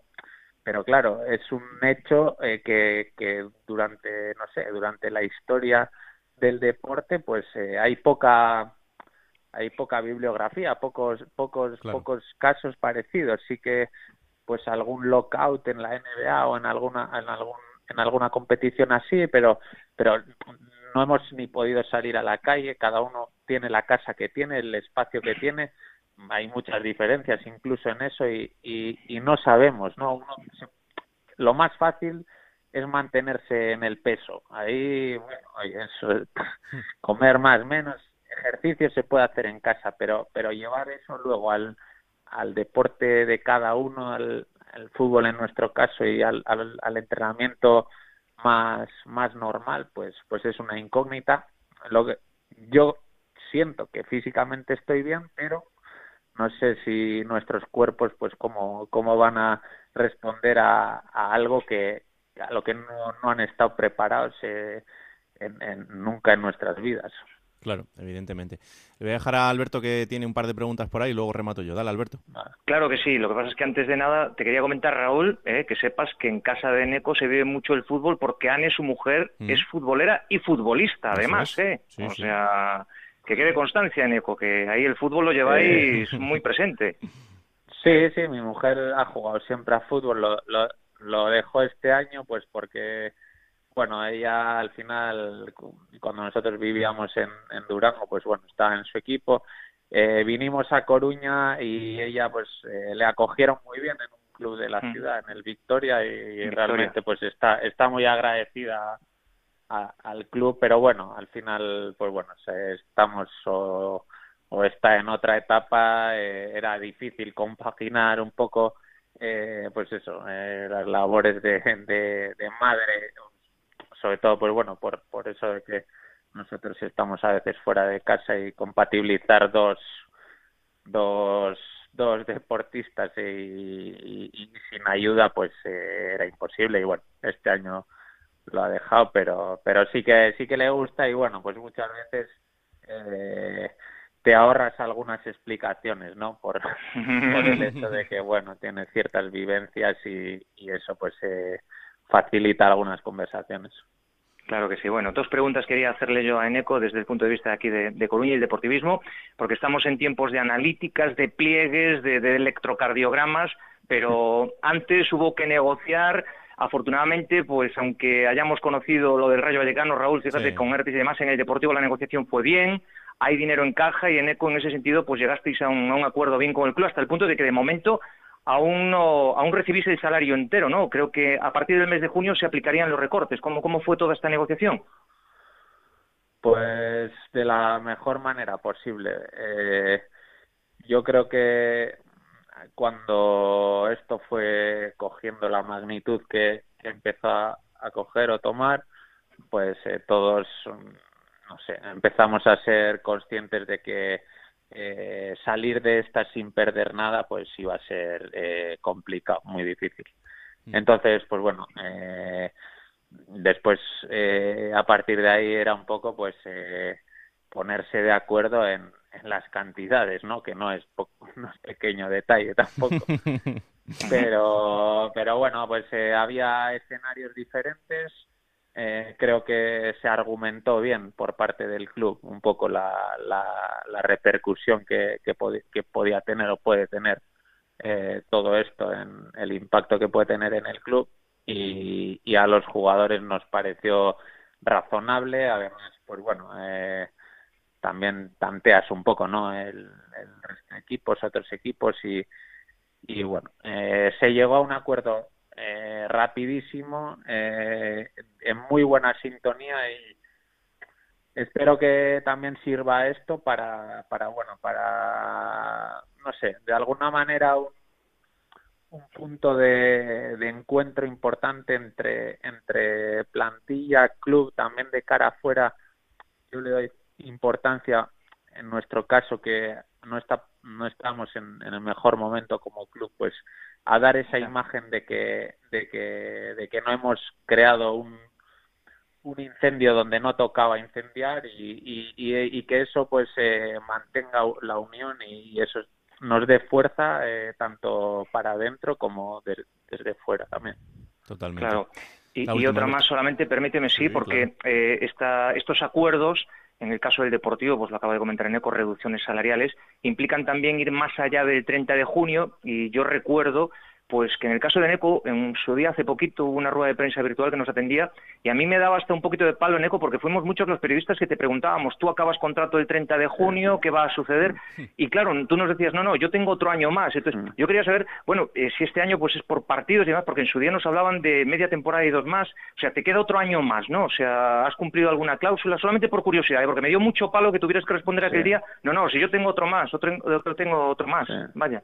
Bueno, eh, el primer contrato que firmé acababa eh, este verano, eh, pero bueno, sí. luego eh, en, en, verano, pues bueno, yo tenía eh, ciertas, eh, no sé cómo decirlo, ciertas ventajas en mi contrato sí. por el hecho de haber llegado en un momento peligroso al club.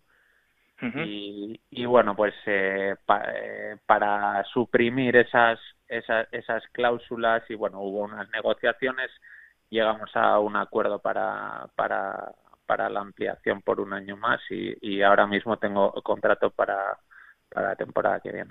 ¿Que te quiere poner okay. esta gente en el mercado con lo a gusto que estás tú en Coruña? No, no, no, no, no, Raúl, de verdad. Lo que pasa es que a mí me daba palo porque eh, recuerdas, Eneco, casi todas las preguntas sí. tú que acabas sí. el 30 de junio, sí, ¿qué va a pasar? Y tú nos dijiste. mi, mi, mi, mi mi primera mi primer contrato eh, acaba mi fichaje digamos eh, mm. que es donde yo creo que recogéis la información o se informa sí. a la gente pues acababa eh, este verano y después hubo bueno otras negociaciones una una ampliación de contrato que se hizo yeah. pues eh, eh, sin más durante mi estancia en, en en el Depor. Mm. Oye, a Perú Nolascoain eh, invitado a, a, una cañita o un café, ¿no? Cuando se pueda en Abegondo. ¿Por, ¿Por, qué? ¿Por qué? No, porque hizo un directo en, eh, en, Instagram con preguntas de la gente ¿Sí? y entonces le preguntaron quién era el jugador eh, más inteligente del vestuario ah. y dijo Eneco Bóveda. Bueno, eso es muy amigo mío. te dejó bien, ¿eh? Te dejó bien, o sea que ya te digo que cuando cuando podáis ir por Abegondo, un cafetito por la mañana o lo que sea, no, eso es más, eso es más. No, bueno, a ver, tenemos muchas ganas de, de reunirnos también, pero bueno, a ver, bueno, pues con pues esto, a ver cómo va todo eso y, y bueno, No, a ver, me deja bien, joder. Pues, eh, no, me voy a enfadar por eso. No, no, no, para nada, para nada. estoy, un poco, estoy un poco fuera de, ese mundo. Hacer muy bien, ¿eh? A veces, eh, a veces está muy bien las redes sociales, pero, pero sobre todo en estas semanas hay veces que, que dan ganas de salir corriendo, así que haces muy bien eh, Eneco, que, que, vaya muy bien estos días, la vuelta al trabajo y sobre todo que mm, ojalá que podamos ver esas 11 jornadas que quedan por delante, entre otras cosas para que el Deportivo pueda seguir buscando esa, esa salvación en ese camino que, que estaba y que inició Fernando Vázquez con, con su llegada y, y, que habéis conseguido hacer grandes cosas en este tramo de la temporada. Así que, mm, que haya muchísima suerte y que vaya muy bien estos días, ¿vale? Vale, muchas gracias a vosotros. Un abrazo, Eneco. Venga, hasta luego. Pues ahí está, Eneco Bóveda, jugador del Deportivo de La Coruña. Eh, Alberto, por lo demás, bueno, pues imagino que esperando como, como el resto para que vayan pasando los días y, y los jugadores empiecen a, a, pasar por Abegondo, ¿no? Claro que sí, es lo que toca. Ya te digo, Raúl, pues estamos en momentos de analíticas, de pliegues de grasa y electrocardiogramas.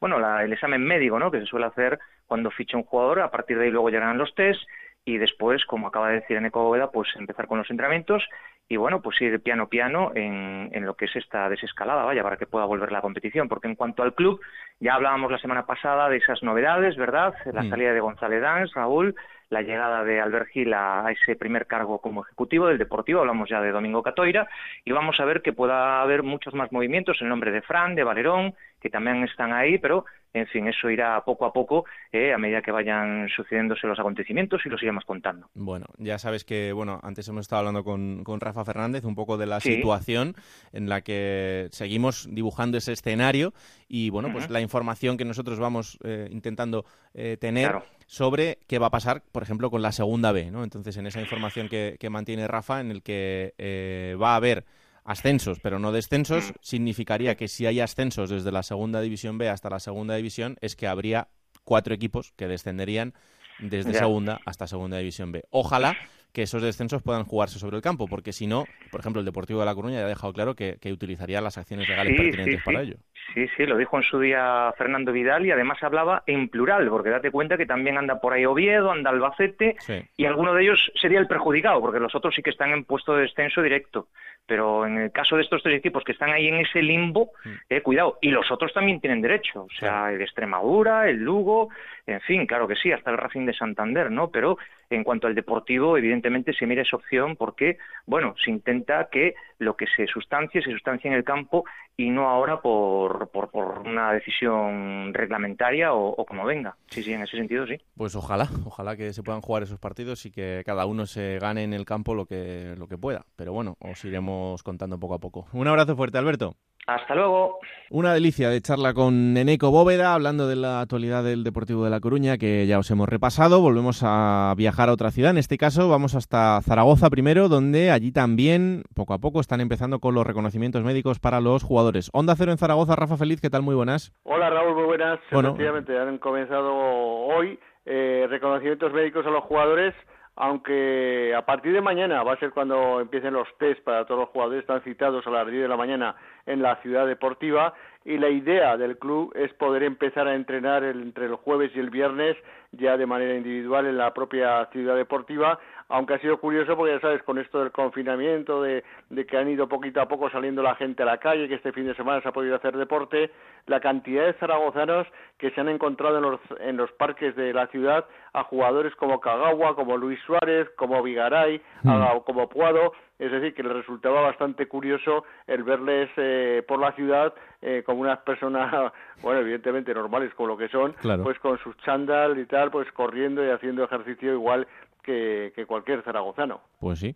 Eh, vamos a ver, dentro de lo que estábamos hablando al principio del programa de esa nueva realidad del fútbol en esto que, que vamos a denominar el final de, de liga, eh, hay una variable importante que es los jugadores que mm, terminan contrato el 30 de junio y los que están cedidos. Ya hemos contado que nadie, absolutamente nadie, puede obligar a los jugadores que terminan contrato a jugar más allá del 30 de junio y tampoco pueden obligar a los jugadores cedidos a eh, jugar más allá de esa fecha. Ahora bien, lo que están intentando hacer los equipos es llegar a acuerdos particulares con estos jugadores, eh, en el caso de los que terminan contrato, para que mm, bueno, pues puedan terminar y continuar jugando eh, lo que queda de temporada, ampliando esos contratos por el tiempo que dure la liga.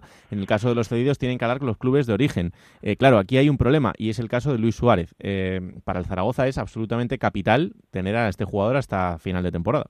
Sí, sí, no, totalmente. E incluso este fin de semana, en estas charlas que dan, entrevistas, el director deportivo, Lalo Antegui, lo ha hecho a través de Internet eh, para atender a, las preguntas que se le realizaba y evidentemente venían muchas centradas con el caso Luis Suárez, ¿no? Luis Suárez el 30 de junio se tiene que incorporar a su club inglés, el club inglés cuenta con él para la próxima temporada, aunque también es cierto que ha recibido ofertas importantísimas del fútbol español, según eh, su representante, caso de Valencia, Atlético de Madrid, que se han podido interesar por él y que está estudiando su futuro, pero de momento eh, decía que él le ha dado su palabra de que acabará la temporada con el Real Zaragoza. Luego ya depende de lo que decías, que sea su club, el Rasburg inglés, el que decida finalmente si, si acaba o no la temporada con el Zaragoza. Mm. Porque por eso te digo que, que hay muchísimas dudas. Hasta Víctor Fernández, que acaba también el 30 de junio y se le preguntaba por su renovación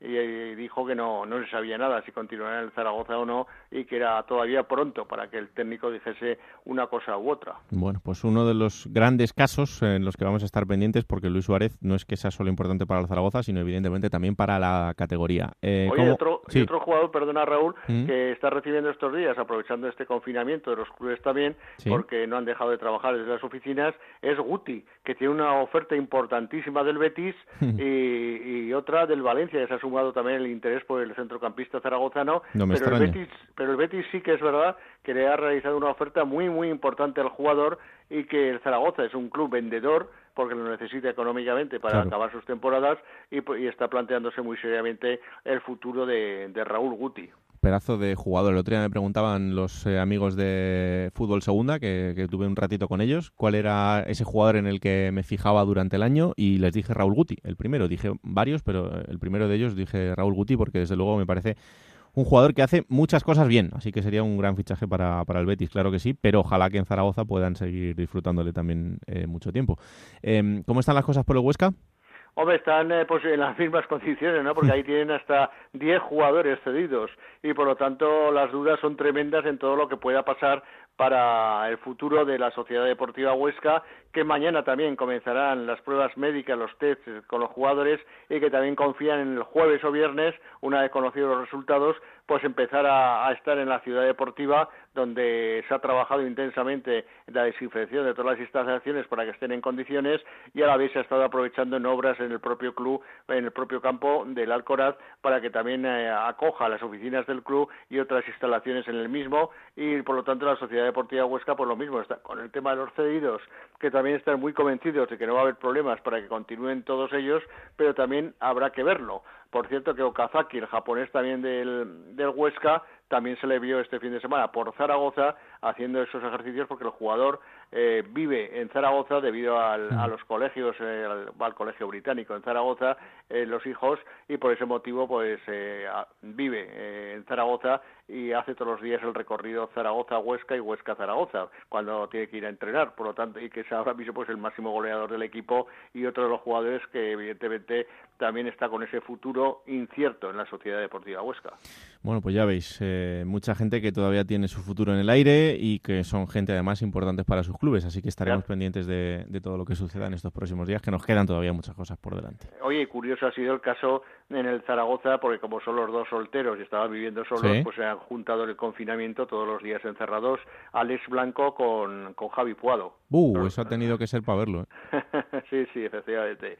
Ahí han estado cincuenta y tantos días encerrados los dos. Igual han aprendido a cocinar, por ejemplo. a lo mejor, bien. a, ver, a, ver, si un día se lo podemos preguntar, aunque en el Zaragoza ya sabéis que es complicado el tema, pero bueno. Sí.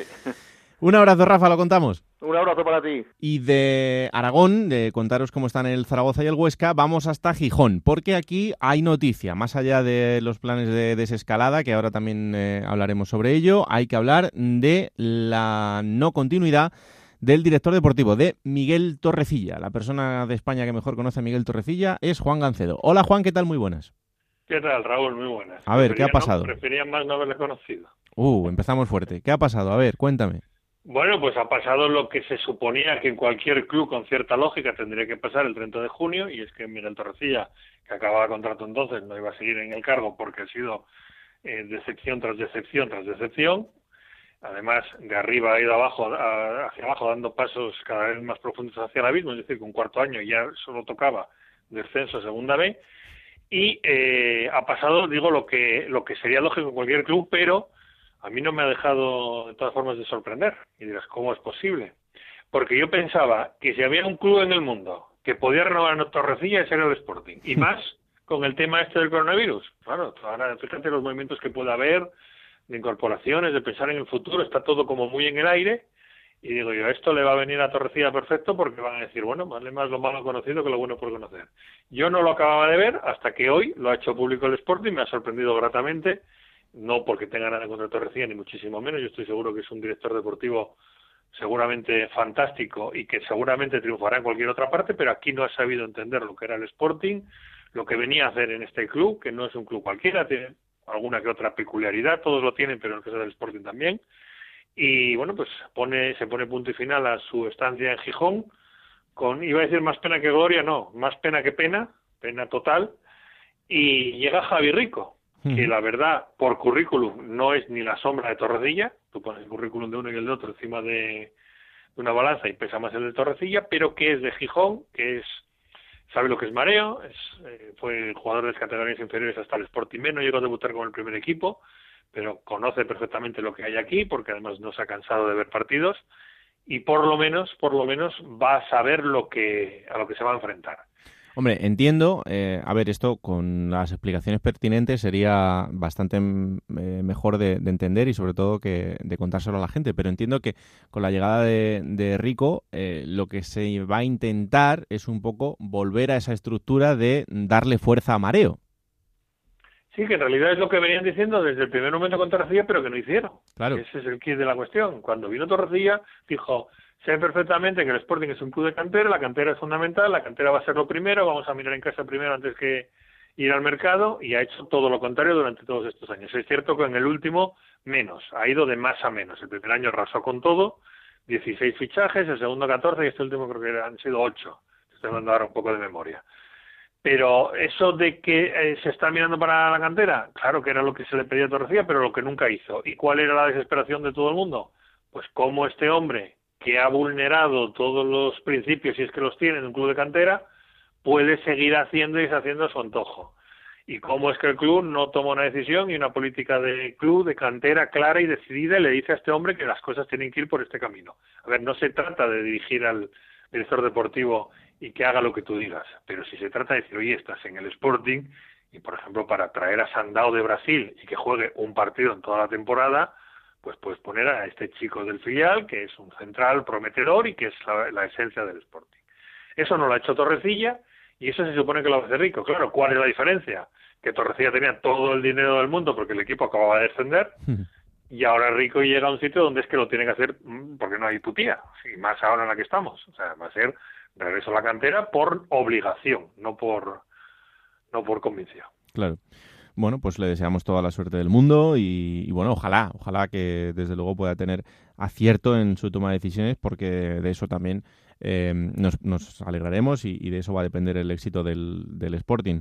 Eh, veía una foto maravillosa que no sé si has visto, eh, que colgaba Javi Fuego estos días en, Instagram.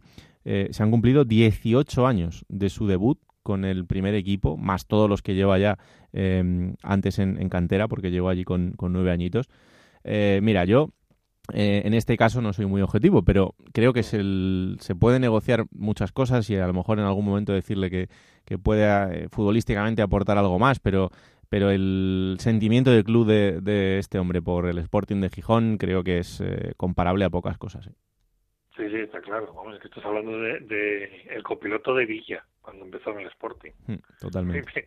Villa venía de Tuilla y recogía a Javi con Pola de Ciro para venir juntos a entrenar a mareo. Estamos hablando de hace 20 años y estamos hablando de alguien que lo mamó desde pequeño. Y si es verdad que Javi Fuego este año no ha dado el rendimiento que se esperaba de él, también es cierto que los dos sabemos que es un futbolista diésel, un futbolista que necesita jugar y jugar mucho para cada vez estar mejor. Mm. Y como al principio no le salieron las cosas, pues el run run, entonces ya no tenía esa continuidad, ya se buscaba otras alternativas y no ha llegado a, enlazar siete, ocho partidos a un buen nivel. Pero vamos, una cosa es el tema físico, que además venía de una temporada muy muy accidentada en el Villarreal, con muy poca participación, y otra cosa es el tema sentimental y, lo que es Jaefo, el Sporting. Hmm. Pues eso no, no cabe ninguna duda. Pero además es que no, no descubrimos nada, Raúl. No, no, para nada. Todos los clubes donde ha estado ha dado muestras de lo que es. Totalmente. es un tío 10 en todos los aspectos. Totalmente. además, un futbolista que es raro que haya salido futbolista. Me refiero por su forma de ser. Sí, sí, sí. Es una persona muy normal, con la cabeza muy asentada. Muy bien amueblada, siempre muy buen estudiante, preocupándose de, de eso, de, los estudios y de sus aficiones, como de tocar el bombardino y todas esas cosas que, mm. que, no es habitual en un futbolista. Un futbolista cuando juega al fútbol solo piensa jugar al fútbol y ya le da igual 880, por norma general, por norma general. Por eso te digo que es un caso muy, muy especial. Pues sí. Oye, para terminar, ¿qué plan hay para la vuelta al trabajo?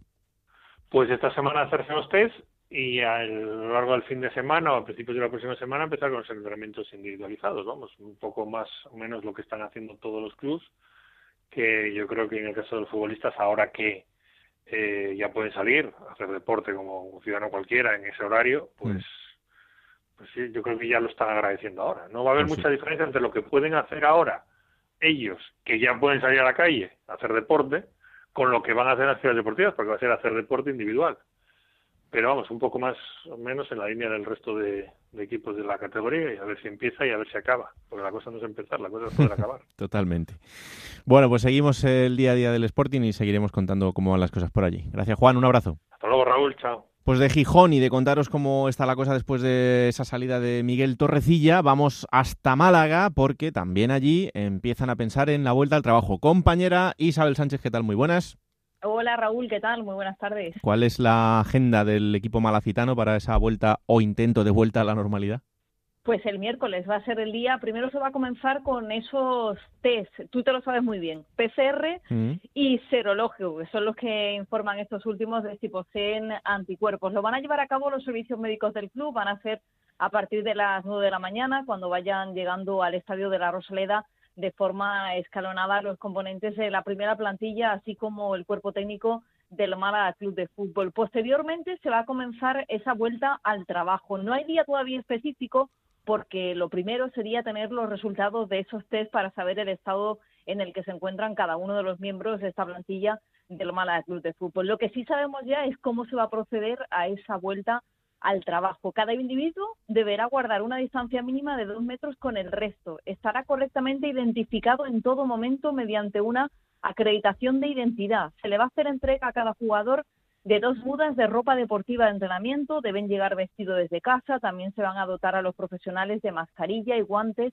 debidamente homologados por las autoridades sanitarias. Cada futbolista va a trabajar con su material de forma individual. Cada uno va a tener sus conos, sus picas, incluso un balón que no, que no van a poder pasarle a ningún compañero. La llegada al estadio se va a realizar en los vehículos particulares, siempre en el mismo, en solitario y de forma escalonada. Bueno, estas medidas al final son las que van a llevar a cabo todos, todos los equipos. Aquí la peculiaridad ha sido que la Rosaleda ya había, ya había sido desinfectada, pero ahora ha vuelto a ser de nuevo desinfectada. Se espera que un inspector de la liga eh, informe de que se ha cumplido todos los requisitos necesarios y el anexo y la Rosaleda van a ser los nuevos lugares de entrenamiento del Málaga Club de Fútbol. Antiguamente se hacía en el Estadio Ciudad de Málaga. Durante las últimas temporadas se olvida ya esa instalación, era municipal, suponía un coste de 500 eh, mil euros ese, y el mantenimiento iba eh, lo tenía que, sufragar el club, se olvida ese gasto para hacerlo dentro del estadio y, en el anexo. Toca ahorrar, Raúl, no queda otro. Hombre, y más todavía que va a venir a partir de ahora, no solo por la situación evidente de, todos los clubes, sino también por la situación especial del Málaga con esa administración y con bueno pues ese proceso en el que ahora hay que auditar todo y, mirar hasta el último céntimo de euro en, en el club. De Altani no sabemos nada, ¿no? No, no, nada, bueno, él sigue con su tweet, dando incluso recomendaciones a, a los malagueños, pero por suerte los malagueños ya hemos olvidado un poco esa etapa y ahora con el administrador judicial al frente, bueno, pues ver cuál es un poco y cómo avanza todo esto. Lo que sí que se puede decir es que incluso se han hecho sus obras necesarias, tanto en el anexo como en la Rosaleda. se había un edificio que se ha dotado pues con un gimnasio, con una zona al aire libre para poder llevar algún tipo de actividades. En principio, se ha cumplido todo lo necesario para que podamos ver al equipo en breve entrenando y con esas fases que se hacen necesarias para que se puedan cumplir todos los requisitos. Pues eh, eso es lo que queremos, que se vayan cumpliendo y que podamos eh, estar bien y ver el fútbol cuanto antes en, las mejores condiciones. Gracias, Cuando entramos nosotros a los estadios y todo eso no lo sabemos todavía, ¿no? Creo que vamos a ir de la mano de los aficionados, así que eh, hasta el 2021 me parece que lo vamos a tener bastante complicado. Pero bueno, en cualquier caso, pues habrá que seguir las normas de las instituciones y con lo que nos digan, pues eso haremos. Habrá que contárselo de otra manera, ya sabes que hay que, sí, desde luego. Hay que inventar y reinventarse constantemente, pero que no se preocupen que se lo contaremos, claro que sí. Gracias Isa, un abrazo. Un abrazo, hasta luego. Venga, y un último paso por otra ciudad, en este caso Girona, también para conocer los planes que tiene el eh, conjunto catalán en la vuelta al trabajo. Compañero Dani Robert, ¿qué tal? Muy buenas. ¿Qué tal, Raúl? En este caso, ¿qué, fechas podemos manejar? Eh, imagino que también, como todos, pensando en ese día 11 como día para volver a, entrenar ya más o menos, aunque sea de manera individual. Sí, la verdad es que hoy el Girona nos ha hecho llegar eh, a la prensa pues un poco cuál es el plan ¿no? para esta semana. Lo primero de todo va a ser, siguiendo evidentemente los protocolos de la liga, revisar que el centro deportivo de la Viña, que es donde entrena siempre el primer equipo, está en perfectas condiciones para que los vestuarios sean separados y bueno, se pueda disponer del material necesario para que los jugadores vuelvan con las premisas que marca la liga. Eh, acto seguido, eh, martes, siguiendo los mismos protocolos, se va a proceder a la desinfección de todo el material y todo el centro, eh, incluidos también los vestuarios, evidentemente. Mm, lo primero de todo, está claro. Y va a ser el miércoles por la mañana, cuando los jugadores van a ir en grupos reducidos de dos, tres personas a hacerse las pruebas del test del COVID-19. Además, también nos han informado desde el club que será la prueba al cuerpo técnico, lógicamente, y también a los empleados del club que trabajan ahí en la viña y que tienen un contacto directo con los jugadores, ¿no? Como podrían ser los utilleros, masajistas, etcétera. Entonces, a partir de ahí, si todo sale bien, la idea es que a partir de este viernes, día 8, ya se puedan empezar los entrenamientos de manera individual y puedan empezar esta mini pretemporada que veremos, Raúl, de cuántas semanas será. Bueno, pues también otro de los equipos importantes, hay que recordar, el Girona, el equipo con el mayor presupuesto de la categoría, eh, en este caso eh, pensando también en esa vuelta al trabajo. Y, por cierto, también hay que darle la enhorabuena al club porque estos días también conocíamos que a través de una campaña, eh, la campaña de donaciones Guañarem al COVID-19, impulsada hace varias semanas desde el propio club, gracias a esas donaciones, el club ha podido hacer llegar al Servicio de Medicina Intensiva del Hospital Universitario de Girona, al doctor Josep Trueta, eh, un ecógrafo para ayudar a toda la gente que así lo necesite en el hospital, en esa lucha contra el coronavirus. Así que también dentro de las iniciativas solidarias que están teniendo los clubes de primera y segunda división, eh, pues lo queremos eh, remarcar y, contar para que, quede constancia de que evidentemente pues el fútbol está demostrando en, estos días que tiene una labor social también que tiene que cumplir y que tiene que realizar y por eso pues este tipo de cosas son a destacar. Eh, Dani, seguimos contando a ver qué pasa por allí. Estamos muy pendientes también de lo que hablábamos durante todo el programa de mm, jugadores cedidos, jugadores que terminan contrato, a ver qué tipo de acuerdos pueden llegar con los clubes. Así que las próximas semanas vamos contando qué pasa también por Girona, ¿vale? Perfecto, Raúl. Un abrazo. Un abrazo, chao. Pues terminamos el repaso de ciudades que hemos elegido para el día de hoy y ahora es momento de coger esa máquina del tiempo que pilota Pablo Llanos para traeros los mejores momentos de los equipos de la categoría y esta semana creo que ha elegido a un delantero que fue un pedazo de delantero que llegó a ser internacional con la selección española y que también pasó por la segunda división. Diego Tristán.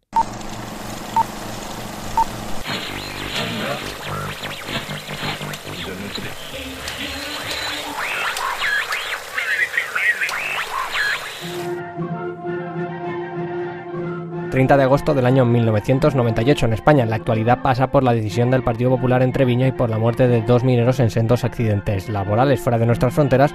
La actualidad pasa por la declaración de Japón de convocar un G8 de emergencia por la crisis y por la elección de Kellenberg como presidente de Cruz Roja. Además, Wake and We Friends de Smart Mouth es número uno en todas las listas musicales. Sin embargo, en Mallorca las cosas son un poco distintas y la actualidad va un paso más allá. El segundo equipo del Real Club Deportivo Mallorca, su filial, se enfrenta al filial del Fútbol Club Barcelona en el primer partido de la temporada en segunda división. Un partido que se había jugado un año antes en el grupo tercero de Segunda División B y que este año había alcanzado la categoría de plata del fútbol español. El año comenzaba con un duelo entre los dos únicos filiales de la categoría junto al del Atlético de Madrid. Muchos son los nombres de cara al futuro en el Mallorca, entrenado por Linares, que salía con Balbuena en portería, Sastre, Rondo, Cámara, Vaqueriza, Potenzoni, Maldonado, Martí, Braña, Luque y Diego Tristán. Enfrente un Fútbol Club Barcelona con Arnau, Puyol, Xavi y Luis García en su once titular. Turienzo Álvarez pitaba al comienzo del partido. El duelo era equilibrado entre ambos conjuntos a los 25 minutos de partido. Y ojo, ahí está el primer gol. Se ha plantado Mario. Joffre. Sí, sí. Joffre delante de Balbuena y ahí está el primer gol del partido. Es lo que suele pasar. Ha sorprendido a la defensa del Mallorca B y llega el primer gol del encuentro. Sin embargo, el Mallorca no se rendía. 3 para 1. Luque, ojo a Luque, qué buen servicio. El gol acaba de empatar Diego. Acaba de empatar el Mallorca en ese contragolpe. Estaba solo prácticamente Oscar contra tres jugadores del Mallorca. Y lo aprovechó fantásticamente el equipo local para empatar el partido Lobo. Llegaba el descanso y ambos conjuntos llegaban igualados. Nada hacía presagiar lo que pasaría en la segunda mitad. Dos minutos después de la reanudación.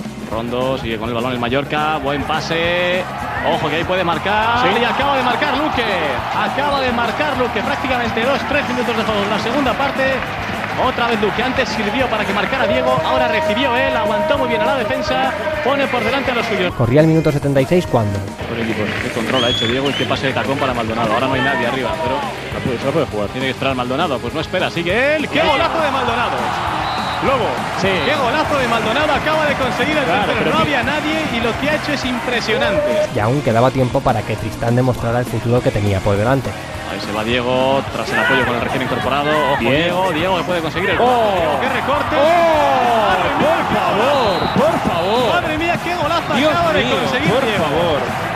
Impresionante el cuarto gol del Mallorca, se cae Luis Sillar. Sí, sí, por favor, este campo lleno eh, se hubiera caído a las gradas todo. Los pocos espectadores que han llegado hoy aquí al estadio Luis Sillar se van a la grada porque no se lo creen. Se va prácticamente a acercarse. Joder, quiero verlo mil veces esta noche, de verdad. A ver quién es capaz en todo lo que queda de jornada de hacer un gol como ha hecho el chico, de, de verdad. jornada. El partido acababa y el marcador no se movería más. Ambos filiales acabaron descendiendo aquella temporada, pero de ambos conjuntos salieron jugadores míticos de nuestro fútbol. Mención especial para Diego Tristán, que aquel día marcaba sus dos primeros goles en la categoría, una división a la que regresó con el Cádiz más de 10 años después. Pues hasta aquí este capítulo de Juego de Plata, ya sabéis, disponible cada martes a partir de las 5 de la tarde en onda 0.es para que lo compartáis, os lo descarguéis y le digáis a todo el mundo que existe este bendito programa que hacemos con tantísimo cariño. La semana que viene aquí estamos para seguir contando cómo va ese proceso para la vuelta del fútbol. Ya la semana que viene con eh, algún día de entrenamiento por parte de los equipos, eso sí, todavía de manera individual. Quedan muchas fases por delante, quedan algunos días todavía en este camino para la vuelta a la nueva normalidad, pero aquí seguiremos para contároslo todo. Gracias por estar ahí una semana más. Un abrazo muy fuerte, que la radio se acompañe. Chao.